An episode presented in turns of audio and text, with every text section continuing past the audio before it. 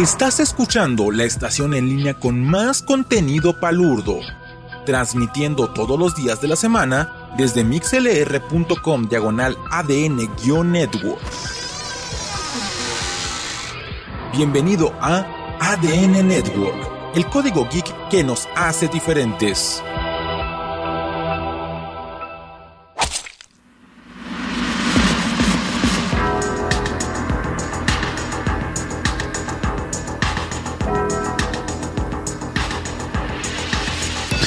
Felices desmadrugadas.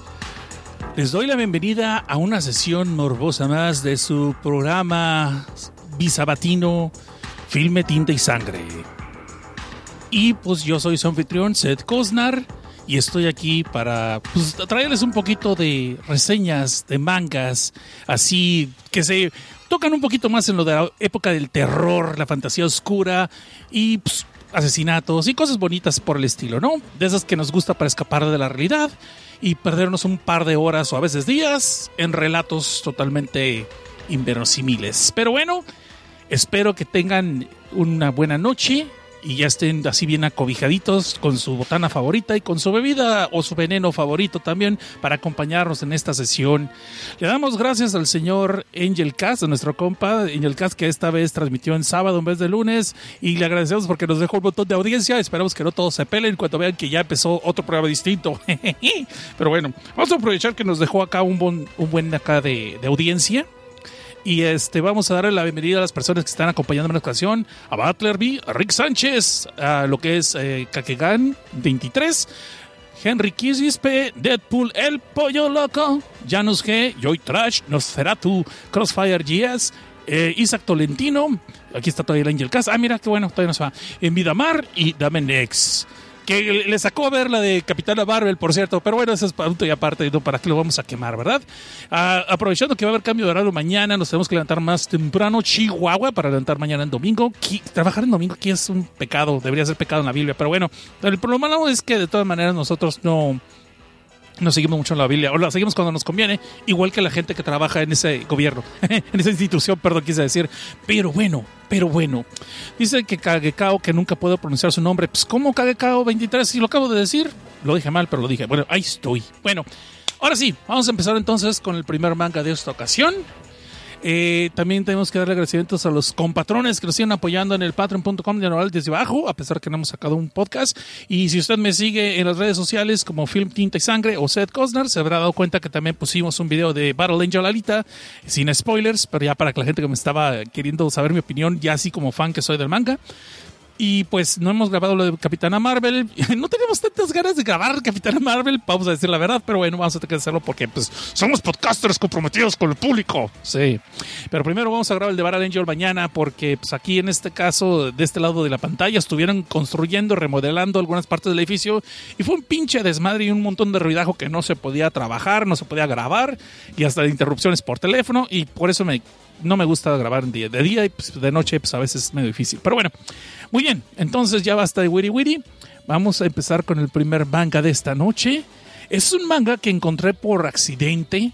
Eh, no sé dónde había visto ya el póster que está bastante interesante, pero sin embargo no me había animado a leerlo. Y ya después que me enteré quién era el autor, dije, changos, pues sí, entonces sí le vamos a dar la oportunidad. Y fue uno de los mangas, se los voy a spoilear de una vez, es uno de los mejores mangas que he leído de este género, aunque no es tanto de terror.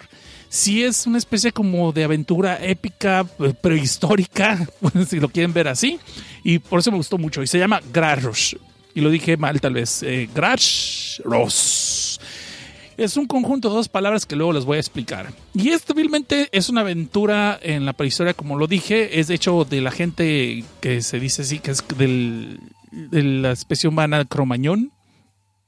No sé qué tan acertada sea en su eh, lo que es la investigación para crear la historia, pero a mí me gustó mucho, se los voy a exponer una vez, me gustó un chingo. Dura 43 episodios, 44 este, números este manga y ya está terminado. Y ya está así puesto en mi lista para comprarlo, así lo quiero ahorita, quiero toda la colección y si sale de lujo mejor. El arte está muy bueno y el autor todavía no lo he mencionado, es Kaneshiro Muneyuki. Y si ese nombre aquí en Film y Tinta Sangre no le suena, pues tal vez en Desde Abajo sí les hubiera sonado, pues porque es el creador de Kamisama no Yotori, un manga que reseñamos hace buen rato ya Desde Abajo.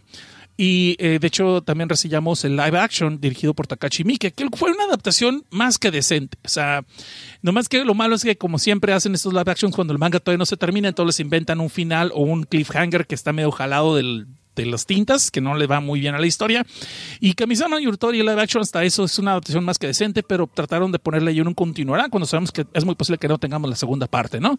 Y eso sí, pusieron un par de respuestas que en el manga todavía no llegaban. Eh, yo fui muy fan del primer manga, y luego sacó el volumen 2 de ese manga, pero no continuaba la historia donde se había quedado el primer volumen, sino más bien otro, otro elenco que luego los relacionan. Pero bueno, les estoy hablando así como crítico en clave, pues busquen ahí esos episodios, están en Evox, de desde abajo donde escucho, donde hablo de esto. Creo que ese episodio se llamaba Esas aulas japos locas locas, si mal no me recuerdo, porque hablé de varias este, adaptaciones de, de, cómo les van a los estudiantes de la fregada, ¿no?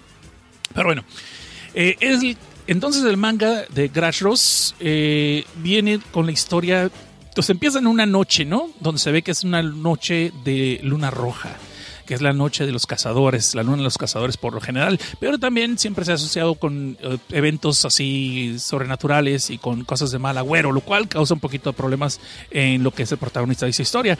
La historia empieza entonces con esta tribu, este clan cromañón, que se dedican mucho a la cacería, a la recolección de frutos y etcétera, etcétera, pues probablemente no tienen wifi, no tienen internet y pues para poderse entretener, aparte de estar haciendo chamacos, pues se dedican mucho a la cacería, ¿no? Y el más fuerte es el que pues como quien dice casi tiene voz y voto en todo lo que es el en esto del clan, salvo solamente un viejito que como siempre es el que se pega sus alucinógenos, no sé con qué andará comiendo, qué andará fumando, y según esto habla con el sol y la luna y son los que dictan el destino del clan, ¿no?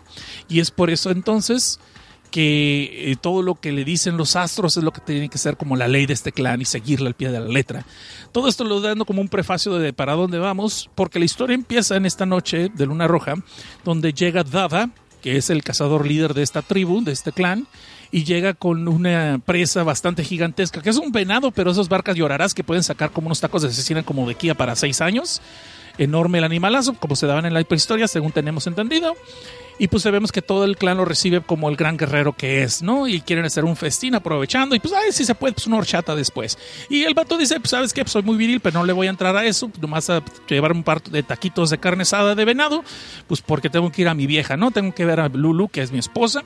Y está esperando, ya está dando punto a punto a dar la luz. A no solo ese cuento cansado, resulta ser que la chamaca, a Lulu, le empiezan a dar los dolores de parto y esto sería como bien recibido por todos, pues porque ya querían ver al nuevo retoño del cazador Dada. Pero resulta ser que como es en la noche del cazador, la noche de Luna Roja, como les estaba explicando, pues ahí va a meter su bolillo al atole el, viejo este gruñón de Ova, que es el sabio supuestamente de la aldea, y anda diciendo que los astros le han dicho que si ese niño llega a nacer esa noche de Luna Roja, les va a traer un montón de problemas y maldiciones a la aldea y que no le conviene y porque va a acabar destruyendo el clan y que tienen que matar al niño. O sea, güey, está bien que uno por lo el aborto, pero creo que esto es demasiado, ¿no? Meter las cosas autóctonas y de los astros como que no se va. No, no está chido, compa, no está chido. Pero bueno, el caso es que obviamente Dada, pues ya se ve encariñado con el, el feto, porque no porque quisiera ser ingeniero, sino porque Chance va a ser cazador como él. Y pues lo anda defendiendo, dice, no, ni madres, no, ni mergas. y vamos a cambiar esa ley, vamos a hacer una ratificación. Pero pues como no hay tiempo, porque tienen que ser así una noche, ya que Lulu ya está empezando a dar a luz, pues eh, el Ova, el viejillo este eh, que se comunica con los astros según eso, pues empieza a dar dos, tres pasones, perdón, empieza a hacer una ceremonia para consultar al dios Sol, ¿no? ¿Qué se puede hacer por como un cambalache para cambiar las leyes y darle chance que Dada sea padre, ¿no? Porque ya lo estaban queriendo convencer de que asesinara al feto en cuanto naciera, pero pues obviamente ven que este no va a ceder, entonces dicen, no, pues vamos a qué podemos hacer al respecto. Y lo que acaban haciendo es de que supuestamente el dios Sol le dice a Ova, que es este viejito, y no es un albor, no es albur, no estoy diciéndole quién que es Ova, pues esta, no, es cierto. Ya, tenía que soltarlo porque si no alguien me va a decir que cómo se me fue, ¿no? El caso es de que eh, Oba le dice que el dios Sol le dice pues que entonces Dada tiene que ir solo en ese mismo momento a traer el cadáver del dios del bosque que se llama Volga. Y tú te quedas, ah, caray, se lo están poniendo frío. Y sabes que no, este, mejor vete por unos gancitos y una pizza a la esquina, ¿no? Más fácil que ir a, traer el cadáver de Volga en este momento, porque resulta ser que es un animal, el dios del bosque, supuestamente de la pradera, ¿no? El que los tiene Lázaros Pero pues este Dada dice, pues va, va, pues voy por él. Total, no pasa más que saquemos otras chuletas para la CAPS, para aldea. Y se lanza. Cabe mencionar que en esta historia muchos animales prehistóricos los tienen con otros nombres porque obviamente el lenguaje no está desarrollado como lo conocemos ahorita. Entonces a los al venado que acaba de traer de la cacería anterior, que es el enorme venado que nos está haciendo taquitos y tacos del pastor, pues le dicen el sabid. Y cuando vemos que es el Volga, pues resulta ser que es un rinoceronte marca Llorarás, tamaño Kawama, extra non plus, pero eso es Fab 3 con un tremendo cuerno de esos de que fácil, fácil te atraviesa por un lado, te sales por el otro y todavía tiene tiempo como para llevarse otros tres cristianos de paso. Este rinoceronte, perdón, que se llama Volga, este, obviamente no le queda este, no le cae en gracia que vengan a visitarlo en la noche y mucho menos cuando este cazador viene con una lanza bastante poderosa y pues empieza el enfrentamiento bastante sangriento porque aunque decirles que este manga es bastante sangriento, hay sangres, tipos, chichis, nalgas, pitos, culos, hay de todo y sangre también. Y no sé si mencioné que chichis, pitos y nalgas están culos también, pero bueno, sí, sí lo mencioné. Entonces, empieza el enfrentamiento entre Dada y este resorteronte, perdón, rinoceronte este prehistórico y pues las cosas se ponen bastante feas para el, para el eh, bravo cazador. Pero pues, ahí vemos el rato que en la aldea este canijo de Oba no se quiere esperar a que amanezca porque solamente le habían dado de tiempo hasta al amanecer. Y ya en cuanto nace el bebé, se lo quita Lulu, ya lo quiere aventar a la hoguera el cabrón. Y no se está esperando ni siquiera que empiece a despuntar el alba, ¿no? Cuando entonces se ve una silueta que va llegando a la aldea todos los aldeanos se, se, alegran porque piensan que ya llegó eh, Dada con su presa y pueda poder vivir el chamaco, pero no, resulta ser que es Moj, el amigo de, de Baba, que él se dedica a, pintar las pinturas rupestres que ahora conocemos, lo cual obviamente decepciona a la gente. Y ya está a punto de tirar ova al bebé a la hoguera, cuando entonces ahora sí vemos la silueta de Dada cargando el cadáver de ese tremendo rinoceronte, que eso sí no sabemos cómo puede cargar ese tremendo animalazo. De aquí empieza la fantasía de Sichucha y pues con eso se gana el derecho de que su hijo viva. No, desgraciadamente, Dada quedó ya medio traqueteado, ya no va a poder seguir siendo cazador porque pierde un ojo y eso lo hizo antes de que Nick Fury lo pusiera de moda. Y también el uso de su mano derecha, pues que la de cazador, este, quedó perforada su mano por el colmillo del rinoceronte tremendo y pues ya quedó fuera de servicio, como quien dice. Pero aún así, se ganó el derecho de que su hijo eh, tenga derecho a la vida y por tanto se lo quita de inmediato a Oba, que ya está a punto de tirar la hoguera, como les digo. Y pues ahí deciden bautizar a su hijo como Aku, que significa Blood Moon, de hecho, según tengo entendido. No sé, no sé Google Translate para eso, van a tener que, que, que ver. Entonces, pasan los años y vemos que ya hay otro cazador líder en la aldea, aunque desgraciadamente Oba sigue siendo el, así como el, cierto señor que se decía que era el presidente legítimo y ahora sí se le hizo por fin, o sea, ahí anda de aferrado, ¿no? En el, en el consejo. Y este cuate entonces sigue dando lata de aunque no, que los dioses están enojados con nosotros y hay que seguir haciendo las leyes, etcétera, etcétera, y bla, bla, bla. Y podemos ver que Aku ya tiene, ya, ya crecidito, ha pasado como unos 12 años más o menos, eh, unos 8 años más o menos y pues de todas maneras, el aldea lo tratan como de apestado. Si están mucho de que no quieren que se le acerquen, los niños de él lo están bulleando cada rato, lo avientan a piedras y todos en vez de decirle, hey, no te pases con él, no, al revés, sí, sí, tírale más. Y no sabemos por qué lo tratan de apestado, porque vemos que no les pasó absolutamente ninguna desgracia. Sin embargo, inclusive su familia fue desterrada del clan, todavía pertenecen al clan, pero ya no están juntos con los de la aldea, están así, ahora sí, para que tras la lumita. Y por desgracia, eh, la madre de Aku quedó enferma después de haber dado a luz y pues desde entonces ya está tiradota en la cama todo el tiempo. a mí me parece que eso es pretexto para no saber qué hacer, pero bueno, ya antes de que me acusen de machista, vamos a mover otro comentario. Y vemos que Dada, desgraciadamente, pues ya no puede ser el, el guerrero cazador que era y ahora se dedica a reparar lo que son las armas que utilizan los guerreros de ahora, ¿no?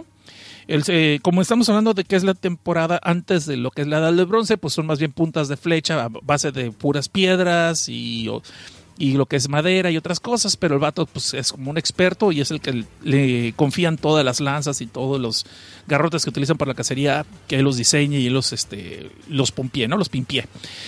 Entonces, Vemos que el único que no le hace el feo a Q en toda la aldea es Iping, que es el hijo de Mog originalmente, y él también se dedica a las pinturas rupestres. Obviamente no tiene ningún otro talento, y cabe mencionar que es el único de tez negra. Así que no sé si lo hicieron adrede, pues el calvato nomás se dedica al graffiti, lo cual empieza el racismo de antes de que hubiera racismo. En el caso es de que Aku realmente sí sabe cazar, ha aprendido de su padre y aunque pues no es tal vez el mejor cazador de la aldea, pues tampoco le dan chance de integrarse a los demás porque digo que lo tratan de apestado, pues ya ha aprendido a cazar conejos y otras presas así pequeñas, pero guarda el secreto y ya se parece como que Ipin es el que realmente lo hace para que pues, no lo traten al de apestado él también y para que en cierta forma le haga la vida un poquito más fácil a la familia de Aku. Pero podemos ver que cada vez que traen nueva cacería a la familia de él, de hecho no le pasan su parte, los tratan como de apestados, lo cual digo, se me hace un poco injusto, pero pues así era la vida antes y sigue siendo ahora, supongo yo. Entonces el nuevo cazador que está aquí se llama Boronjai. Y podemos ver que obviamente sí es medio creído en el vato y no pierde la oportunidad de andar bulleando a Aku y golpearlo y decir que todas las pendejas que pasan pues es por culpa de él, que si llueve es culpa de él, que si sale el sol es culpa de él, que si se hace viento es culpa de él, que si hoy no pasaron el fútbol en la tele y no lo pudo encontrar la antena es culpa de Aku también. Y así se la lleva, ¿no?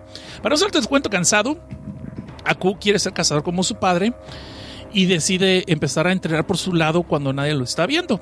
Empieza a hacer cacería de presas pequeñas, como dije, empieza con conejos, luego empieza a buscar un pequeño jabalí y lo captura sin problemas. En una de esas dice, pues sabes que voy a buscar una presa más grande y se topa con un jabalí un poquito más grande son, es decir, ya más imponente y por cierto les llaman eh, chiduais a los, a los jabalís. Y podemos ver que el jabalí como que no le cae en gracia que el chamaco le esté tirando de pedradas y que lo quiera cazar y lo haga carnitas y por tanto se defiende y le pega una arrastrada a Q, pega una arrastrada machín, lo cual le deja claro pues que no está bien eso de que se está chavo y se me haga fácil, o sea, tengo que esperar, tengo que entrenar y hacerme más fuerte, pues porque me están pegando una arrastrada.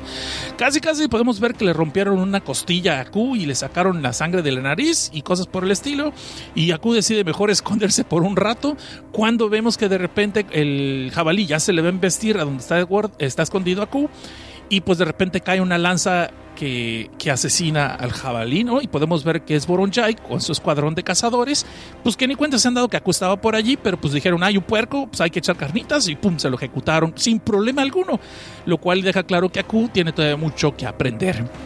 Para nosotros, como estábamos diciendo entonces, Aku decide quedarse escondidito y podemos ver que estos morros allí, los cazadores, el escuadrón de Boronjai, pues están tirando mierda de cómo, le, cómo la vida está bien fácil para ellos porque son los mejores y la fregada, que un día van a destronar a los más viejos porque son unos inútiles y pues que todas las viejas son para ellos y que pues, eh, sobre todo Boronjai, ¿no? que es un cemental y que deberían de darle todas las viejas para hacer mejor la especie y pendejadas por el estilo, pues ya sabes que se platicaba en el tiempo de la prehistoria.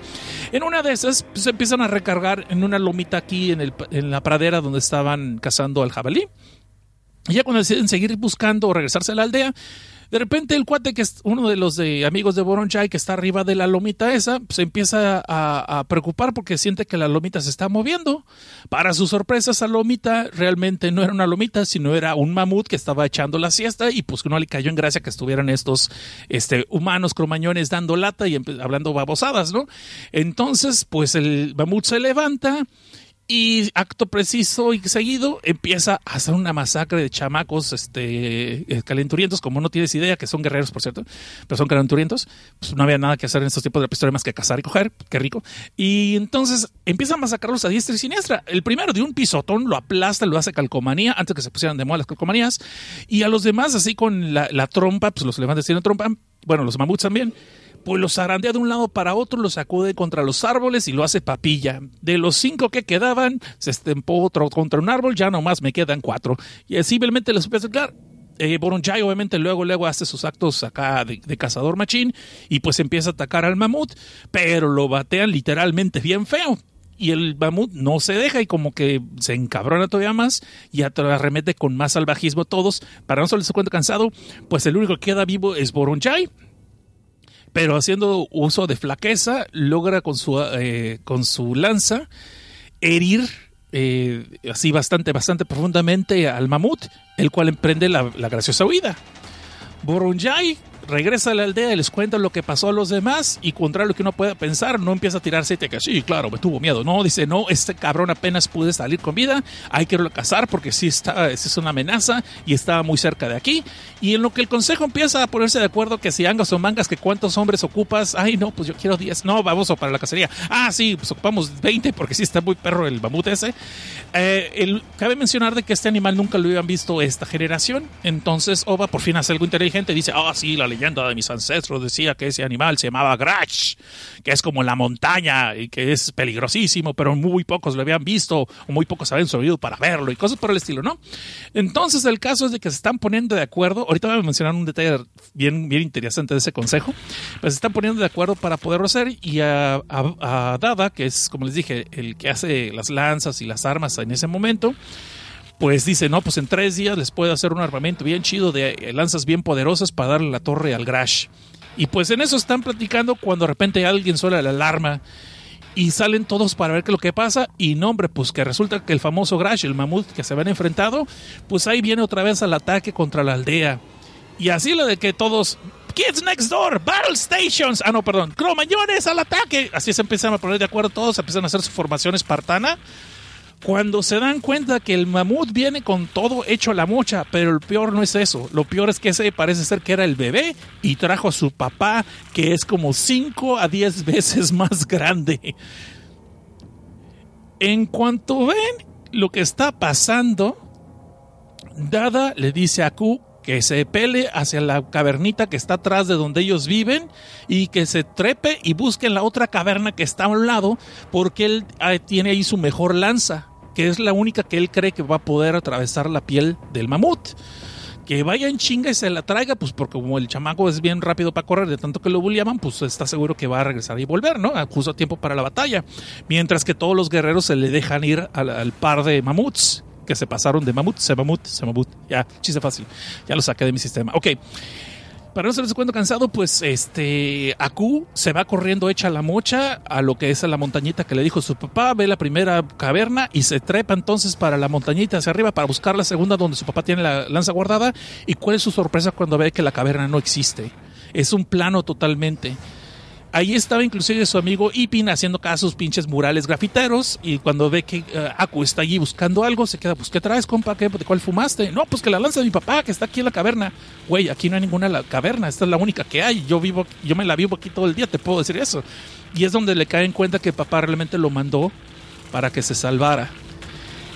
Dándose cuenta de esto, Aku y Ipin van corriendo hacia la aldea y pues ya encuentran que toda la aldea ha sido destrozada el mamut bebé ya es un cadáver y solamente quedan vivos todavía este Boronjai, que es el cazador joven, y Dada, que es el papá de Aku, haciendo uso de todas sus fuerzas para poder destruir el mamut.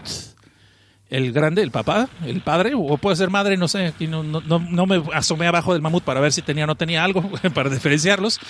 Y podemos ver que eh, el mamut ha perdido mucha sangre, está herido y de hecho dada en un acto así bien de, ¿cómo se llamará? De gloria.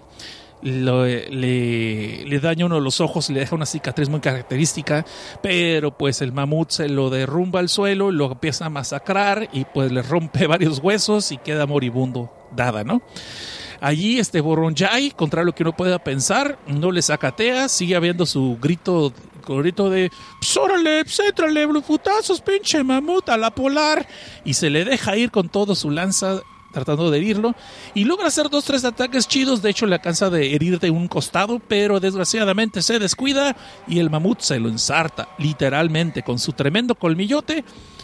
Y vemos que está el cadáver allá de, de Borunchai en uno de los colmillos y el mamut diciendo ah, ya se acabó todo pues qué aburridos me voy y se va y se va con el cadáver de él en el, colmillo. Aku queda totalmente impresionado pues de que toda la aldea quedó masacrada, no hay ni un solo sobreviviente, solamente queda Dada moribundo y trata de llevarlo a donde era la casa de, de ellos, de Aku, para ver a su mamá, la cual ya también falleció por el ataque del mamut, de los mamuts, pues de los dos. Y ahí estos dos entonces les queda claro que van a tener que eh, buscar otra aldea porque sobrevivir ellos solos, siendo tan chamaquillos, pues sí está muy difícil. Y para acabarla de amolar, empiezan a escuchar los ruidos de que la bestia está muy cerca y corriendo se separan. Aku se cae en un precipicio, no estoy hablando del podcast, sino un precipicio de verdad. Y este y ya no sabe dónde queda Ipin. Ahí este morro, eh, Aku despierta y se ya ya pasan varios días y está en el bosque varios días y está moribundo cuando de repente se encuentra una morrita que se llama Shuri que le da al que le roba más bien el alimento este cabrón se lo quita el alimento Y después esta morrita le dice dónde poder encontrar agua en un río. Y ahí, y ahí ve que eh, ella también está con su hermano que está maltratado, casi no puede caminar, que se llama Churaba. Y es donde entonces se da cuenta de que Churi también su aldea fue masacrada por los mamuts. Y entonces deciden juntar fuerzas para poder eh, buscar otro clan donde sobrevivir, pero ahí es donde Aku jura venganza sobre el Grash. Y aquí es donde viene el título de la, del manga. porque dice, es una mezcla de Grash, que es el, como le llaman el mamut, y Korosu, que es asesinar o matar. Y él, él empieza a agarrar el apodo de Gararashu, que es como el asesino de las montañas. Y hasta aquí les voy a contar y les voy a decir que tal vez no les conté algo muy interesante, creo yo, pero se pone mucho mejor. Es una historia que dura 43, 44 este, números. Es, ya se concluyó, está, está concluida, está terminada. Y no hay un solo pinche episodio de desperdicio o de relleno, cabrón no es ni un solo pinche episodio que tú digas, ah, este número te lo puedes saltar. No, es acción o, trama o acción, pero es toda seguida, una tras otra, está chingoncísima. Yo, a mí me gustó mucho y de hecho quiero, la, me quiero la voy a comprar la edición. Eh, el arte está muy cabrón, el dibujo está genial. Eso sí, les tengo que explicar otra vez que pues, hay, como se pueden imaginar, mucho gore, hay tripas, hay sangre, hay chichis, nalgas, pitos, hay de todo. Y sí hay cosas muy sexosas. Eh, en la sección de spoilers les voy a contar un poquito más qué es lo que pasa con Ipin. lo que sí me saca un poquito de onda de este manga es que de repente hay chistes, hay humor de repente en lugares como que se ven como que, güey, ¿por qué pones el chiste aquí? O como que demasiado humor negro a veces. Y a veces como que el momento que yo creo que es menos, apropiado, saca de onda, rompe la atención también. Pero pues también es como muchos mangas, ¿no? Usan un chiste rápido, pero luego se regresan a la seriedad. Sin embargo, está muy bien, a mí me gustan mucho los personajes. Lo único que me sacó de onda, y eso sí lo voy a decir de una vez, es que de repente sacan cosas muy anacrónicas y debemos que tomarlas en serio. Les voy a explicar esto. Eh, como les dije que, algo pasaba muy raro en el consejo cuando están decidiendo organizarse para cazar al mamut, al garage, y resulta ser que cuando están en el consejo están en un círculo y en el suelo tienen huesos con, pues como cuerdas o con cables, unos de, de uno hacia otro, ¿no? Y cuando están hablando, están tomando el hueso como si fuera un micrófono y dices, ok, te la compro, no hay bronca. Pero después más adelante, después más adelante, eh, vemos que estos, eh, hay una tribu que se encuentran aún los personajes y en vez de hablar están rapeando. Y no estoy mintiendo, están rapeando, están haciendo como una lírica. No, que mira, que yo paso de este clan y ha pasado esto y ahora tengo un buen plan. Nos encontramos un mamut y nos derrotó, pero voy a crecer y voy a ser yo que lo mató. Y así, pero tú te veo todo débil, no mereces estar con nosotros y puras así. Y el otro responde, pues me ves muy débil, pero estoy más cabrón y te voy a partir tu madre porque eres un mamón. Y, así, y, empieza eh, eh, está bien rara la madre esa. Dije yo, ¿de dónde chingados sacaron que los cromañones rapeaban? Bueno, va, se las compro Así, si la vida en África tenía ritmo, chance por ahí empezó la comunicación, ¿no? No sé. Pero eh, son cosas así por el estilo. Y luego de repente hay unos que son actúan como yacuzas modernos, pero pues son de la época con. Hay unos que se ven bien pimp, acá como bien, este, bien padrotes. Uh, luego hay clanes, hay clanes feminastis, perdón, perdón, hay clanes, este, matriarcales.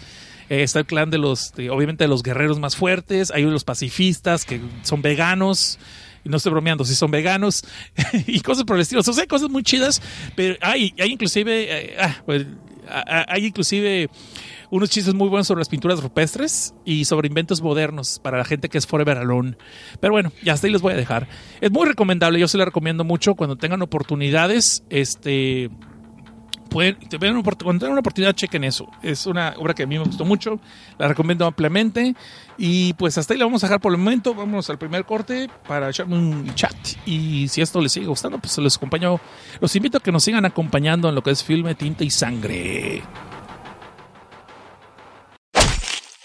Cómics, terror, sexo, crímenes, ciencia ficción. Lo cierto, pecador, es que escuchándome te vas a condenar. Pero ¿qué más da? ¿Acaso no se come aquí de maravilla?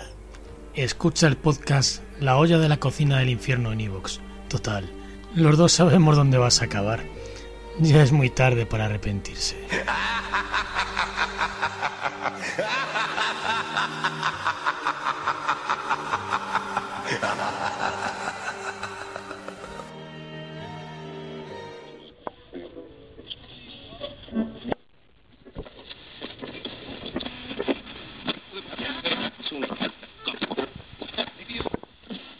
Hola, si tú, el que me estás escuchando, si alguna vez soñaste con ser un espadachín, un vaquero, un astronauta, ¿por qué no? Un samurái, un ninja, un basquetbolista, un jugador de fútbol, un beisbolista, una persona que viaja a otro mundo, un isekai, tener un harem, tener poderes especiales, ser un esper, ser un mago, ser un paladín, ser un caballero, ser un espadachín o tal vez ser un samurái, ser un ronin, un basquetbolista, jugador de fútbol, ser un espía, ser un policía, estar en un drama, ser un estudiante, ser una colegiala, ser representante de clases, estar en una historia increíble y épica. Si alguna vez soñaste con todo eso, por favor visita Línea Roja Podcast, en donde tú podrás ser cualquiera de estas cosas, ya que nosotros hacemos reseñas tanto de mangas como de novelas, en donde nosotros te mostraremos un sinfín de vidas en las que tú podrías ser. Ser un astronauta, ser un mangaka, crear doujinshis, estar en un círculo de una universidad, ser un abogado, ser un especialista, ser un zapatero, estar en otro isekai, jugador profesional de tenis, de béisbol, de fútbol, de basquetbol, cualquier cosa que tú hayas soñado en Línea Roja Podcast lo encontrarás.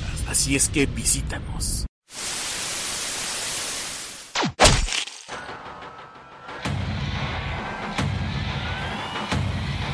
Y regresamos. Esto es Filme Tinta y Sangre número 19. Y para las personas que acaban de llegar, eh, les doy la bienvenida. Creo que acaba de llegar Mario GS79, Snika y el señor Suki. Y si alguien más me falta, pues discúlpenme porque no alcanzo a ver más. Vamos a leer un poquito del chat antes de empezar el segundo manga. Dice aquí Rick Sánchez que aquí está hasta que se fuera la pila. Pues bien, qué bueno. Dice Rick tiene razón. Dice, ok, ya, está. Dice que el pollo loco dijo que me estaba esperando. Este, te, te, te, saludos a la Chisu. Pues ese no es el podcast, pues, que nos, pues ya qué, pero está bien, les mando de tu parte. Saludos a la Chisu. Señor Suki dice, ah, que está hablando de comida y yo cenando en el trabajo. Ah, Chihuahua. Este, sí. David Next dice que si tiene ninjas este manga. No, pero este Grashos no los ocupa, ¿eh? Grashos, perdón, lo dije mal, Grashos. Y dice aquí Mario GCA 79 que, bien explica las cosas de la botarga, la botarga del terror. Ya me bautizaron la botarga del terror. Está bien, está bien. Yo creo que le pusieron la botarga cachonda del terror, algo así también de otro lado. No hay bronca, está bien, está bien. Me gusta, me gusta este, tomarse el título, ¿eh? Dice, dice, ah, mira, Estivo64 que nos está escuchando desde Rusia. Nice, qué bueno. Da, qué bueno que estás aquí, chingón. Muchas gracias, Estivo64. Y vamos a ver qué más hay aquí. Todo el chiste fácil, Sebabut. Pues sí, Sebabut. Pinche bambutzote, Sebamut. Y se acaba de que Burundanga le dio muchilanga, muchilanga dio Bernabé. Haz de cuenta que yo casi que estaban rapeando, yo creo, ¿no? Al rato. Dice Bucanas que asesino aquí está también, nos manda saludos. Y dice aquí, dice, dice Mario que está viendo M Misión Imposible 5 y no entiende de qué trata el cuento el mamut. Ah, pues qué chido, ¿eh? ya lo dije allí, se llama Grash, Grashros, Grashros. Y dice que enseña las chichis, Seth. Bueno, mejor no. No, no están tan chidas. Créeme lo que no. Soy el primero que me las abroseo y no, no están no está tan chidas.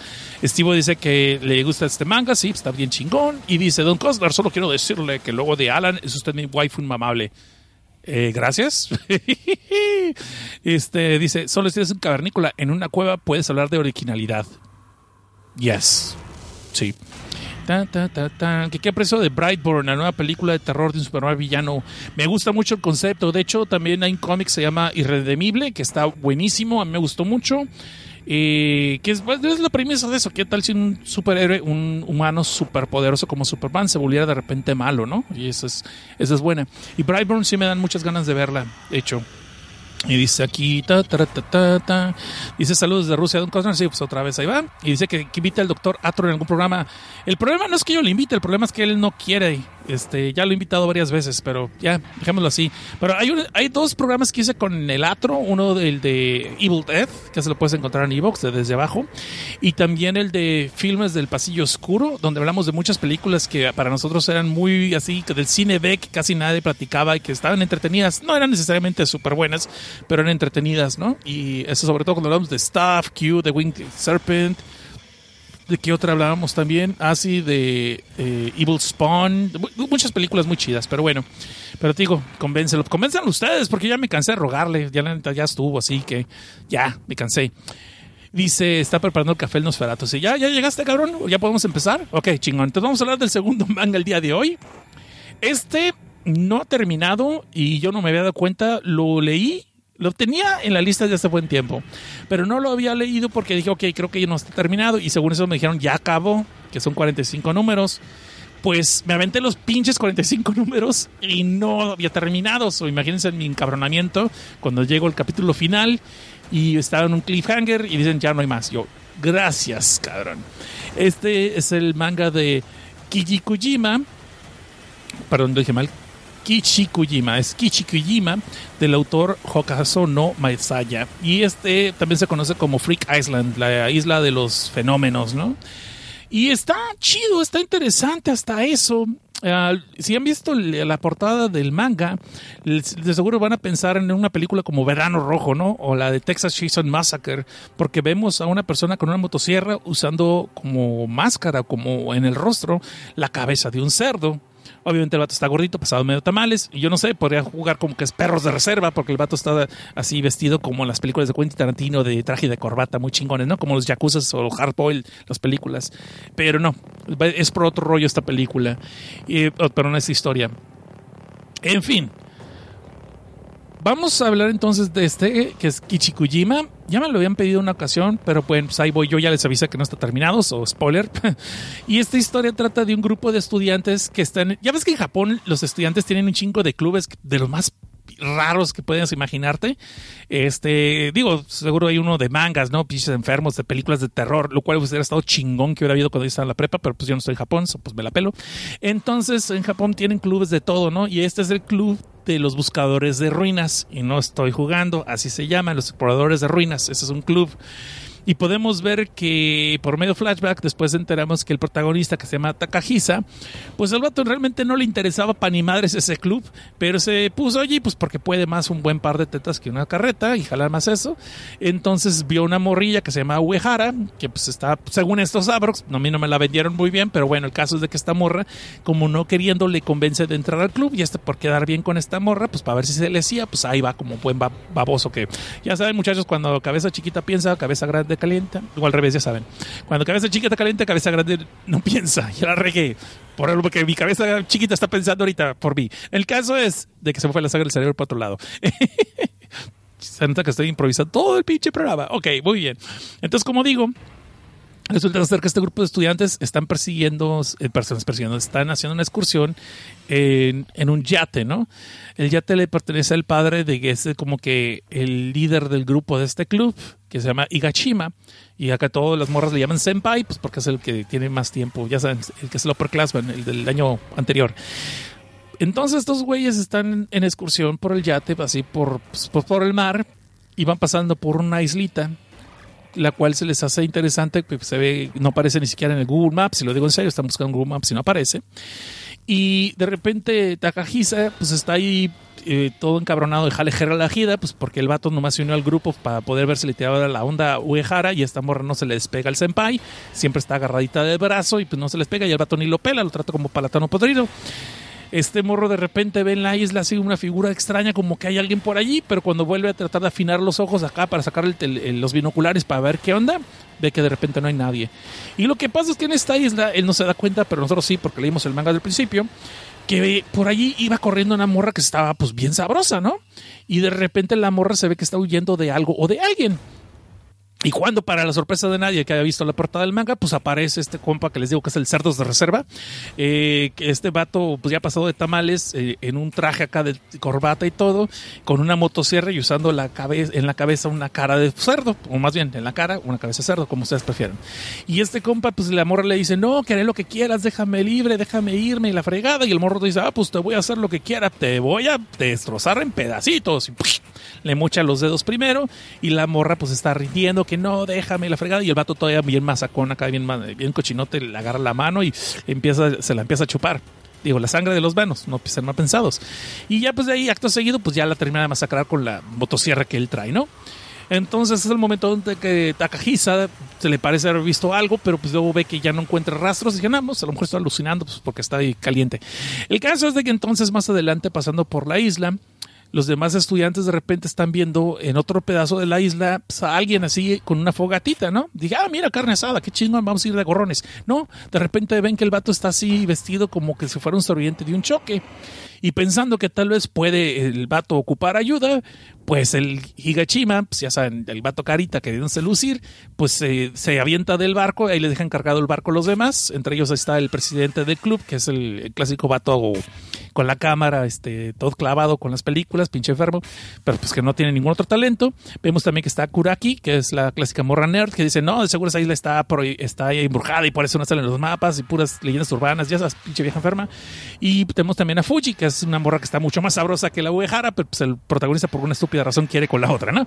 El caso es que entonces Higachima se lanza al mar y en chinga nadando hacia la isla para ver si la persona que acaban de ver ocupa ayuda, porque parece que es como un náufrago, tal vez fue un náufrago o alguna cosa por el estilo. Ni bien acaba de llegar él a la fogatita y decir, ¿qué onda, compa? ¿De ¿Me das dos de pastor y dos de asada, por favor? Cuando vemos que el que se levanta es nada más y nada menos que el compa este de la motosierra.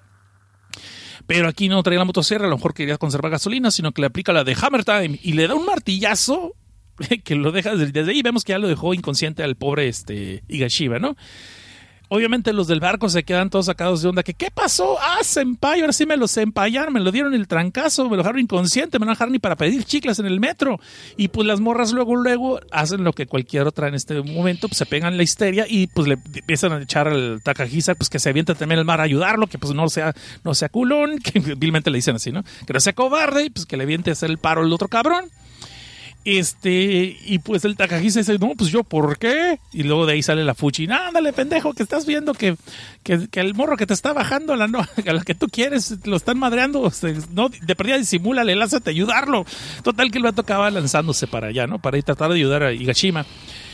Y justo cuando él está nadando, obviamente está funcionando, sí, a huevo, todo yo, jale, jerga la vida, pues yo, ¿por qué? Pues pinche vieja que está tan buena, mejor me hubiera agarrado la Ramona Flowers si hubiera peleado con siete exnovios, hubiera sido más fácil. Bueno, no es cierto, no lo dice porque está en Japón y no creo que pegue eso todavía ya. Pero bueno, caso es, cuando va nadando este compa hacia la playa, puede ver que en la costa, en, en, el mar, abajo del agua, empieza a ver unos botes medio raros con un símbolo extraño que es como que de radiación y le queda claro, ah, caray, que vete que esta isla no es para turistear. Pero pues él sigue adelante pues porque tiene que rescatar a su, a su compañero de, del club, ¿no? Sí, así regañadientes, pero lo tiene que salvar. Pero cuando llega puede ver pues de que ya no hay nadie, no está ni el cara de cerdo, ni el, ni siquiera el, el, carita. Lo que sí encuentra es lo que el otro estaba quemando. Y sí estaba haciendo carnitas, pero de humano, porque es un esqueleto. Y no precisamente el de amor sabroso, sino que es como un vato. Entonces este vato ya se pone todo histérico. Dije, ah, caray, mejor nos pelamos de gallo por aquí. Creo que aquí más vale que digan aquí corrió y dejó a su amigo que aquí murió haciéndole el, jugándole al valiente. Cuando vemos que los del barco, obviamente en tremenda histeria, eh, deciden acercarse para el chisme, sin darse cuenta que abajo del mar también vemos varias embarcaciones hundidas, lo cual quiere decir que aquí hay chanchuy, aquí hay trampas. Y pues como dicta el cliché, en una de esas chocan contra algo que está por abajo del mar, que no están dándose cuenta ellos, y empiezan a, el barco empieza a hacer agua, y no porque le ganaran las ganas de hacer pipí, sino porque empieza tiene un hueco, pues chingado, el, pinche agua del mar empieza a entrar. Entonces estos compas se tienen que salir, se tienen que aventar y pues ya perdieron su única forma de escapar de la isla, ¿no? Les queda claro entonces que pues, estos compas los nativos de esta isla como que no, caen muy bien los turistas, pero pues la otra morra Uehara está toda terca que tiene que encontrar al senpai, pues no lo puede dejar allí. Y los otros morros están buscando la forma de cómo salir de la isla, pero queda claro que por ahí no pasa ningún barco, y menos con lo que vieron ahí de, los de, las embarcaciones hundidas, ¿no? Entonces les queda claro que más bien esa isla puede ser para la gente indeseable, pues a la que la gente ya no quiere tener que andar lidiando con ellos y no quiere testigos en sus crímenes u otros por, por, por el estilo. Entonces, este, después de mucho debate medio inútil, que la verdad me lo voy a saltar porque no está tan interesante, pues el grupo decide ir a buscar una aldea que tal vez por ahí pueda haber, a ver si encuentran un teléfono y pedir ayuda y pues de una vez andar este, declarando lo que vieron de el, vato que masacró o que golpeó a Higachima, ¿no? Cuando para su sorpresa, después de estar explorando el bosque por un rato, podemos ver al horizonte que alguien nos está observando y que están dando gracias por los nuevos sacrificios que acaban de llegar siguen caminando por lo que es este tipo de jungla porque quieren apresurar el paso para ver si encuentran una aldea antes de que caiga la noche. Cuando para su sorpresa llegan a un campo donde hay un montón de cadáveres crucificados. todos con inscripciones de nombres bíblicos. Y entre ellos se encuentran a un cuate que está medio flaco, pero que todavía está vivo. Deciden rescatarlo, pero se dan cuenta que él es el único que está amarrado a la cruz y no clavado con clavos como los demás, lo que hace un poquito extraño, pero pues XY, pues, ya sabemos que es el cliché para dónde va, pero pues hay que seguirle la trama del guion, ¿no? Es el vato el que supuestamente sabe qué pasa en esa isla, le dicen para dónde pueden escapar y les dicen, no, ¿sabes qué? Tenemos que irnos de aquí, pues porque en esta isla solamente llegan la gente que los yacuzas y gente así indeseable la mandan para allá, pues para que la manden, porque aquí una familia de caníbales, mutantes. No, pues, no sé si sean Tortugas Ninjas también, no me pregunten, pero pues en caso de allí, ¿no? A nosotros se cuento cansado. Estos morros van descubriendo poco a poco de que efectivamente hay gente bastante deforme porque obviamente todo el desecho tóxico es radioactivo y ha hecho perder la pesca. Todos los pescados que logran agarrar para cenar, obviamente están todos, este, todos deformes y no se ven nada apetecido, nada apetecible, pero sin embargo dicen, pues de eso morirme de hambre, pues mejor me muero de radiación y se lo empiezan a chingar. Eh, pero obviamente sabemos que se van a acabar enfermando un par de ellos, ¿no? Cuando de repente vemos que hay gente también allí en la isla y pues que van a tratar de ver cómo encontrar la forma de agarrarlos para nuevas recetas de cómo servir al humano. Bueno, en este caso, en este no les voy a contar más porque estoy seguro que van a quedarse en la sección de spoilers. Ya les voy a contar más del Ray. Pero sí les puedo decir que para cuarenta y tantos episodios pasan un chingo de cosas, cabrón. Ese, igual que Garrosh, que acabamos de hablar. En este sí puedo decir que hay un par de episodios que te los puedes saltar porque no pasa casi nada. Pero es un desmadre en este pinche episodio. Es cuando tú dices, ok, creo que ya va para, para aquí va a pasar la historia. Y luego dices, ah, cabrón, pasan muchos desmadres. Empieza a ver, obviamente, descubrimos que el de cabeza de puerco no es el único vato mutante asesino allí. Hay una muchacha que es fanática de Freddy Krueger porque se puso navajas en vez de uñas en los dedos. Y podemos ver que hay gente que efectivamente la reacción le está haciendo mucho daño porque están quedando cada vez más feos. Empiezan a haber, obviamente, traiciones entre el grupo, empieza a haber intereses, empiezan a salir, salir, secretos a flote de que no son tan amiguis como ellos creían. Y pues, ¿para qué les sigo contando? Está chido sí está chido el manga. El problema es que sí creo que ya era hora de que lo hubieran acabado como unos 15 episodios atrás. Y hubiera que para el 30 pudieron haberlo cerrado muy bien. Y le siguen aumentando cosas, le siguen aumentando cosas, le siguen aumentando cosas. Y mientras que no desvía la historia, no decae, no dices tú ok, ya creo que ya esto no tiene ni al caso. Sí, sí, sigue teniendo una coherencia, lo cual se me hace pensar que sí, el escritor sí sabe para dónde va desde el principio, tener una historia ya bien planeada. Pero te dices tú, ya, güey, pobre cabrones, ya déjenlos, ya mátenlos, que no sufran tanto, porque, ah, cómo sufren esos canijos, ¿eh? Lo único malo que creo es de que ninguno de los personajes te cae tan bien como para desear que sobreviva, y menos cuando van sacando sus secretos a flote y estás viendo que sí son medio culeres todos, cada uno de ellos, inclusive el prota incluyo el prota en esta lista. Este, entonces, como dices, ¿para qué me importa que sobrevivan entonces, no? Digo, si es que van a sobrevivir, porque ya a la altura de este partido dudo que lo sobrevivan todavía. Eh, eh, pero sin embargo, sí hay muchos personajes interesantes. La historia de la isla no es nada más que es una isla donde lleva los yacuzas a la gente a, que se pierdan y los maten. Eh, también hay más de trasfondo. Luego empieza a haber unas ondas religiosas que está muy basado con la historia de Japón, de cuando estuvieron persiguiendo a las primeras personas que adoptaron el catolicismo y el cristianismo. Ah, y luego cómo se deformaron esas eh, creencias religiosas que no eran necesariamente de Japón. Ah, la historia de la isla, digo que también está chida. Eh, la historia en medio de flashbacks, en una forma muy original, nos, nos dejan ver los flashbacks de la historia de los nativos de la isla, cómo la isla cayó donde quedó. Y sí está chido y creo que sí me gustaría verlo en una serie animada, pero no es un manga que le puedo recomendar a todo el mundo. Y como le digo, lo malo es que todavía no ha acabado. Y sin embargo, unos personajes que están chingones y hay unos personajes que te quedas, ay cabrón, son como una película, eh, es como una versión japonesa, no tanto de la masacre de Texas, sino más bien de la, colina tiene ojos, de Hill Have Eyes. Y si han visto esas películas, ya han de saber entonces eh, a qué le estoy tirando, ¿no? para sorpresa de nadie, eso el canibalismo, creo que cualquier persona lo puede adivinar que va a ser para dónde va la cosa. La bronca es de cómo algunos personajes que supuestamente son los buenos van devolucionando y esas sí fueron bastantes sorpresas que no me esperaba. Y por eso me seguí quedando con el manga seguirlo leyendo. Eh, no sé qué tanto le quede de trama. Yo diría que ya, era como para que se hubiera acabado en el 35, en el 30 tal vez. Y vamos por el 45, no se ve para cuándo. So, pues, igual puedo estar equivocado, ¿no? Tiene también un poco de elementos de lo que es esta película, de esta novela, perdón, El Señor de las Moscas. Si ustedes conocen la historia, saben para dónde va.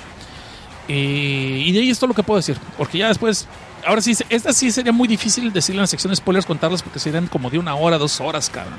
Sí, pasan muchas cosas, así que yo creo que voy a soltar muchos detalles en la sección de spoilers. Si es que todavía hay gente que quiera quedarse en la sección de spoilers. Si no, no hay bronca, yo no me quejo. Muy bien, hasta ahí vamos a dejar entonces con esta historia que es de la isla de los deformes, la isla de los mutantes, o como se llama en japonés, Kijikujima. Y nos vamos a un corte y regresamos con filme, tinta y sangre.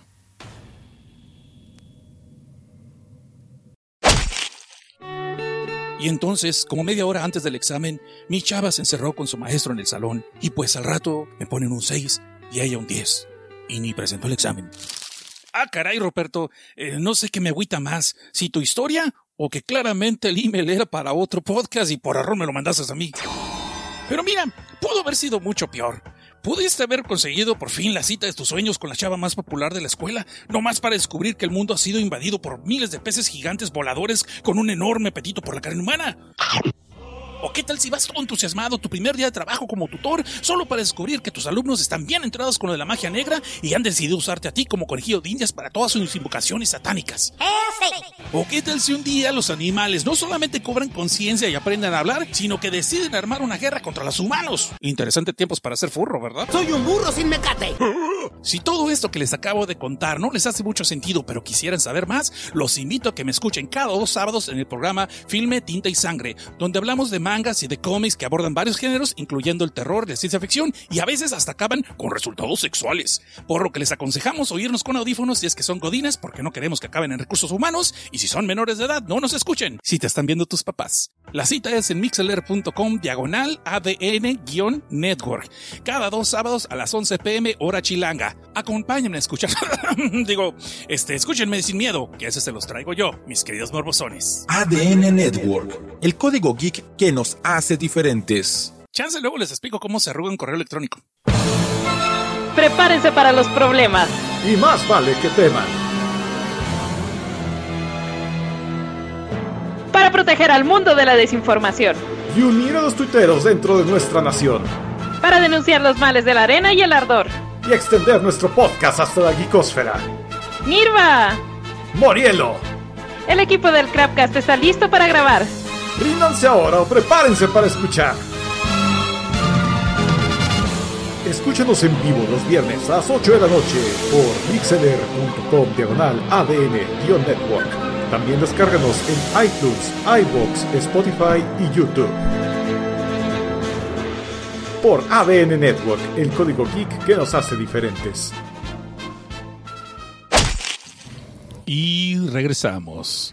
Eso es filme Tinta y Sangre. Y antes de pasar al tercer manga de esta noche, el manga final, vamos a darle gracias a las personitas que fueron allí a nuestro canal de YouTube, que es youtube.com, diagonal desde abajo podcast, y pues se suscribieron, ¿no? A nuestro canal y que también han dejado comentarios por allí, como el señor Pedro Pérez, que dice, saludos Ed, ahora aquí por YouTube. El manga de Dorara me recuerda al anime de Killing Bites, en la parte de que se fusionan con partes de animales y un poco el anime de Terraformers. Muchas gracias por traernos más propuestas de mangas de este tipo de género. Y a los nuevos en esto del manga como yo, pues leí hace tiempo un manga que no se sienta en este tipo de género, pero lo menciono como un aporte. Se llama Dragon Head, que comienza con una catástrofe, pero se va convirtiendo en algo más. Todos los buenos deseos y éxitos para tu programa. Este, pues muchas gracias, Pedro. Y Dragon sí lo tengo en la lista de hace tiempo, pero no sé por qué no lo he leído. A lo mejor es porque tiene muchos números y pues según yo trato de conservar algo que no sea tan difícil de, de entrarle de repente, pero pues ya me he topado cada vez con más mangas que llevan 80, 100, 110, 114, lo cual yo creo que si los empiezo a abordar, voy a empezar a hacer nomás dos mangas o uno cuando mucho en todo el programa, lo cual no sé si eso funcione para ustedes, pero bueno, ahí les va, ¿no? Esa es lo que la idea que voy a empezar a hacer. Vamos a ver. ta. Ah, sí viene también el comentario de Mario Ninguno. Dice, Yuma hace una pequeña aparición en Buruyuki Tantei. Ah, no, perdón, dije Buru... Chihuahua. Buruyuku Tantei. Ya lo dije bien, creo. Y si no, ahí están los comentarios de nuestro canal de YouTube. Esto es sobre lo que es el, el capítulo de Filme Tinta Sangre de pasado, por cierto. Y tenemos aquí en los comentarios de Evox a Sergio Escotón, que nos hace el favor de dejar su comentario. Dice, excelente programa, muchas gracias por las menciones. El tomarnos en cuenta es hacernos parte de tu programa, es sensacional. Es como revivir cuando te mandaban saludos en la radio o el tío Gamboín te hacía su sobrino. Las reseñas súper entretenidas y los spoilers lo mejor. Más material fresco para conseguir esta semana. Un abrazo. Pues un abrazo, señor Sergio Scott. Muchas gracias por escuchar. Qué bueno que le gusta el programa y gracias por dejar su comentario. Y por último, ya antes de irnos a la última reseña, vamos a darle gracias a las personas que, no sé, yo creo que están cansados de todos los tutoriales de YouTube sobre medicina eh, y quisieron dar un pasito más y empezar a hacer sus prácticas, ¿no? Sobre todo lo que es la proctología. Fueron a la tienda y se consiguieron unos guantes de látex, un cubrebocas, quiero pensar, y tal vez, no sé, algún delantal acá, una bata, ¿no? Eso es para poder despedir descuento los tacos, porque míreme, traigo bata. Y después de eso, pues fueron a Evox y me metieron el pulgar diciendo que les gustó el episodio. Y tenemos a Bardiel, a Lulu, Sergio Scott y Will Hanso, Michi the Killer, Iván Manami al cuadrado, María Allen Parker, señor Suki, ah mira aquí está el señor Suki por cierto, Ariadna Jiménez López, Carlos Dalí Cruz, Oso Pánico, Iván Pilgrim, Jorge Adrián Cruz Cruz, Kamen Rider 2015. A todos ustedes, muchas gracias por matarme el pulgar allá en Evox. Eh, pero pase arriba, obviamente, pues porque ahí en Evox no hay para otro. Yo así, ya después de llegar a los 45, como ya estoy acostumbrado al proctólogo, después ya estoy, estoy así como festejando, ¿no? Me toca dedo. Ah, no tampoco, tampoco, tampoco. pero ahí vamos. Y vamos a darle gracias también a los nuevos suscriptores de YouTube, nuevos suscriptores, a Don Porfirio Díaz, a Charlie Café y a Manuel Velázquez. Y yo sé que ustedes ya están desesperados y que quieren, ya, ya, güey, ya, los, ya, ya, los spoilers, ya, ya, ya, ok, espérense, espérense, espérense. Ya, la última reseña de, del manga. Y ya, se los prometo, se los juro. Eh, este está de, es alguien de la casa, ¿no? Es, alguien, es uno de los eh, autores mangakas más respetados de su servidor, señor Cosnar. Ah, o como digo, Botarga del Terror, también se vale. Eh, y este compa es Hidechi Hino. Ya hemos hablado de varias obras de él aquí y de hecho creo que el último episodio hablamos también de otra colección de cuentos, si no es que en este, en el anterior. Pero pues ahí búsquenle ustedes. Escuchen los demás episodios de Filme Tinta y Sangre, ¿no? Y en esta ocasión vamos a hablar de Gallery of Horror, la Galería del Horror. Esta historia, más bien esta colección, eh, se me hizo muy chida porque en una especie de homenaje a la Dimisión Desconocida o tipo de homenaje a Galería Nocturna, que es una serie de antologías que a mí me encantaba mucho de cuando era chamaco y ahorita me sigue gustando mucho. Y es una de las pocas cosas que todavía me siguen dando miedo cuando veo de esos relatos. Galería Nocturna, muy buen, muy buen programa. De Rod Serling, el visionario creador Rod Serling, que obviamente más conocido por lo que es Dimensión Desconocida, Twilight Zone. Entonces, en este caso, eh, lo que era Galería Nocturna era eh, Rod Serling como presentador, como un guía de un museo. Y nos llevaba por todo un museo a presentarnos esculturas, pero sobre todo pinturas. Y las pinturas estaban, algunas bastante tétricas, algunas muy abstractas, pero todas estaban relacionadas con la historia que después íbamos a ver en el programa. Entonces, Gallery of Horror lleva ese tipo de estructura donde nos da la bienvenida un, este, un curador, ¿sí? no de que cura, sino un curador que es el que valora las, las artes de una galería.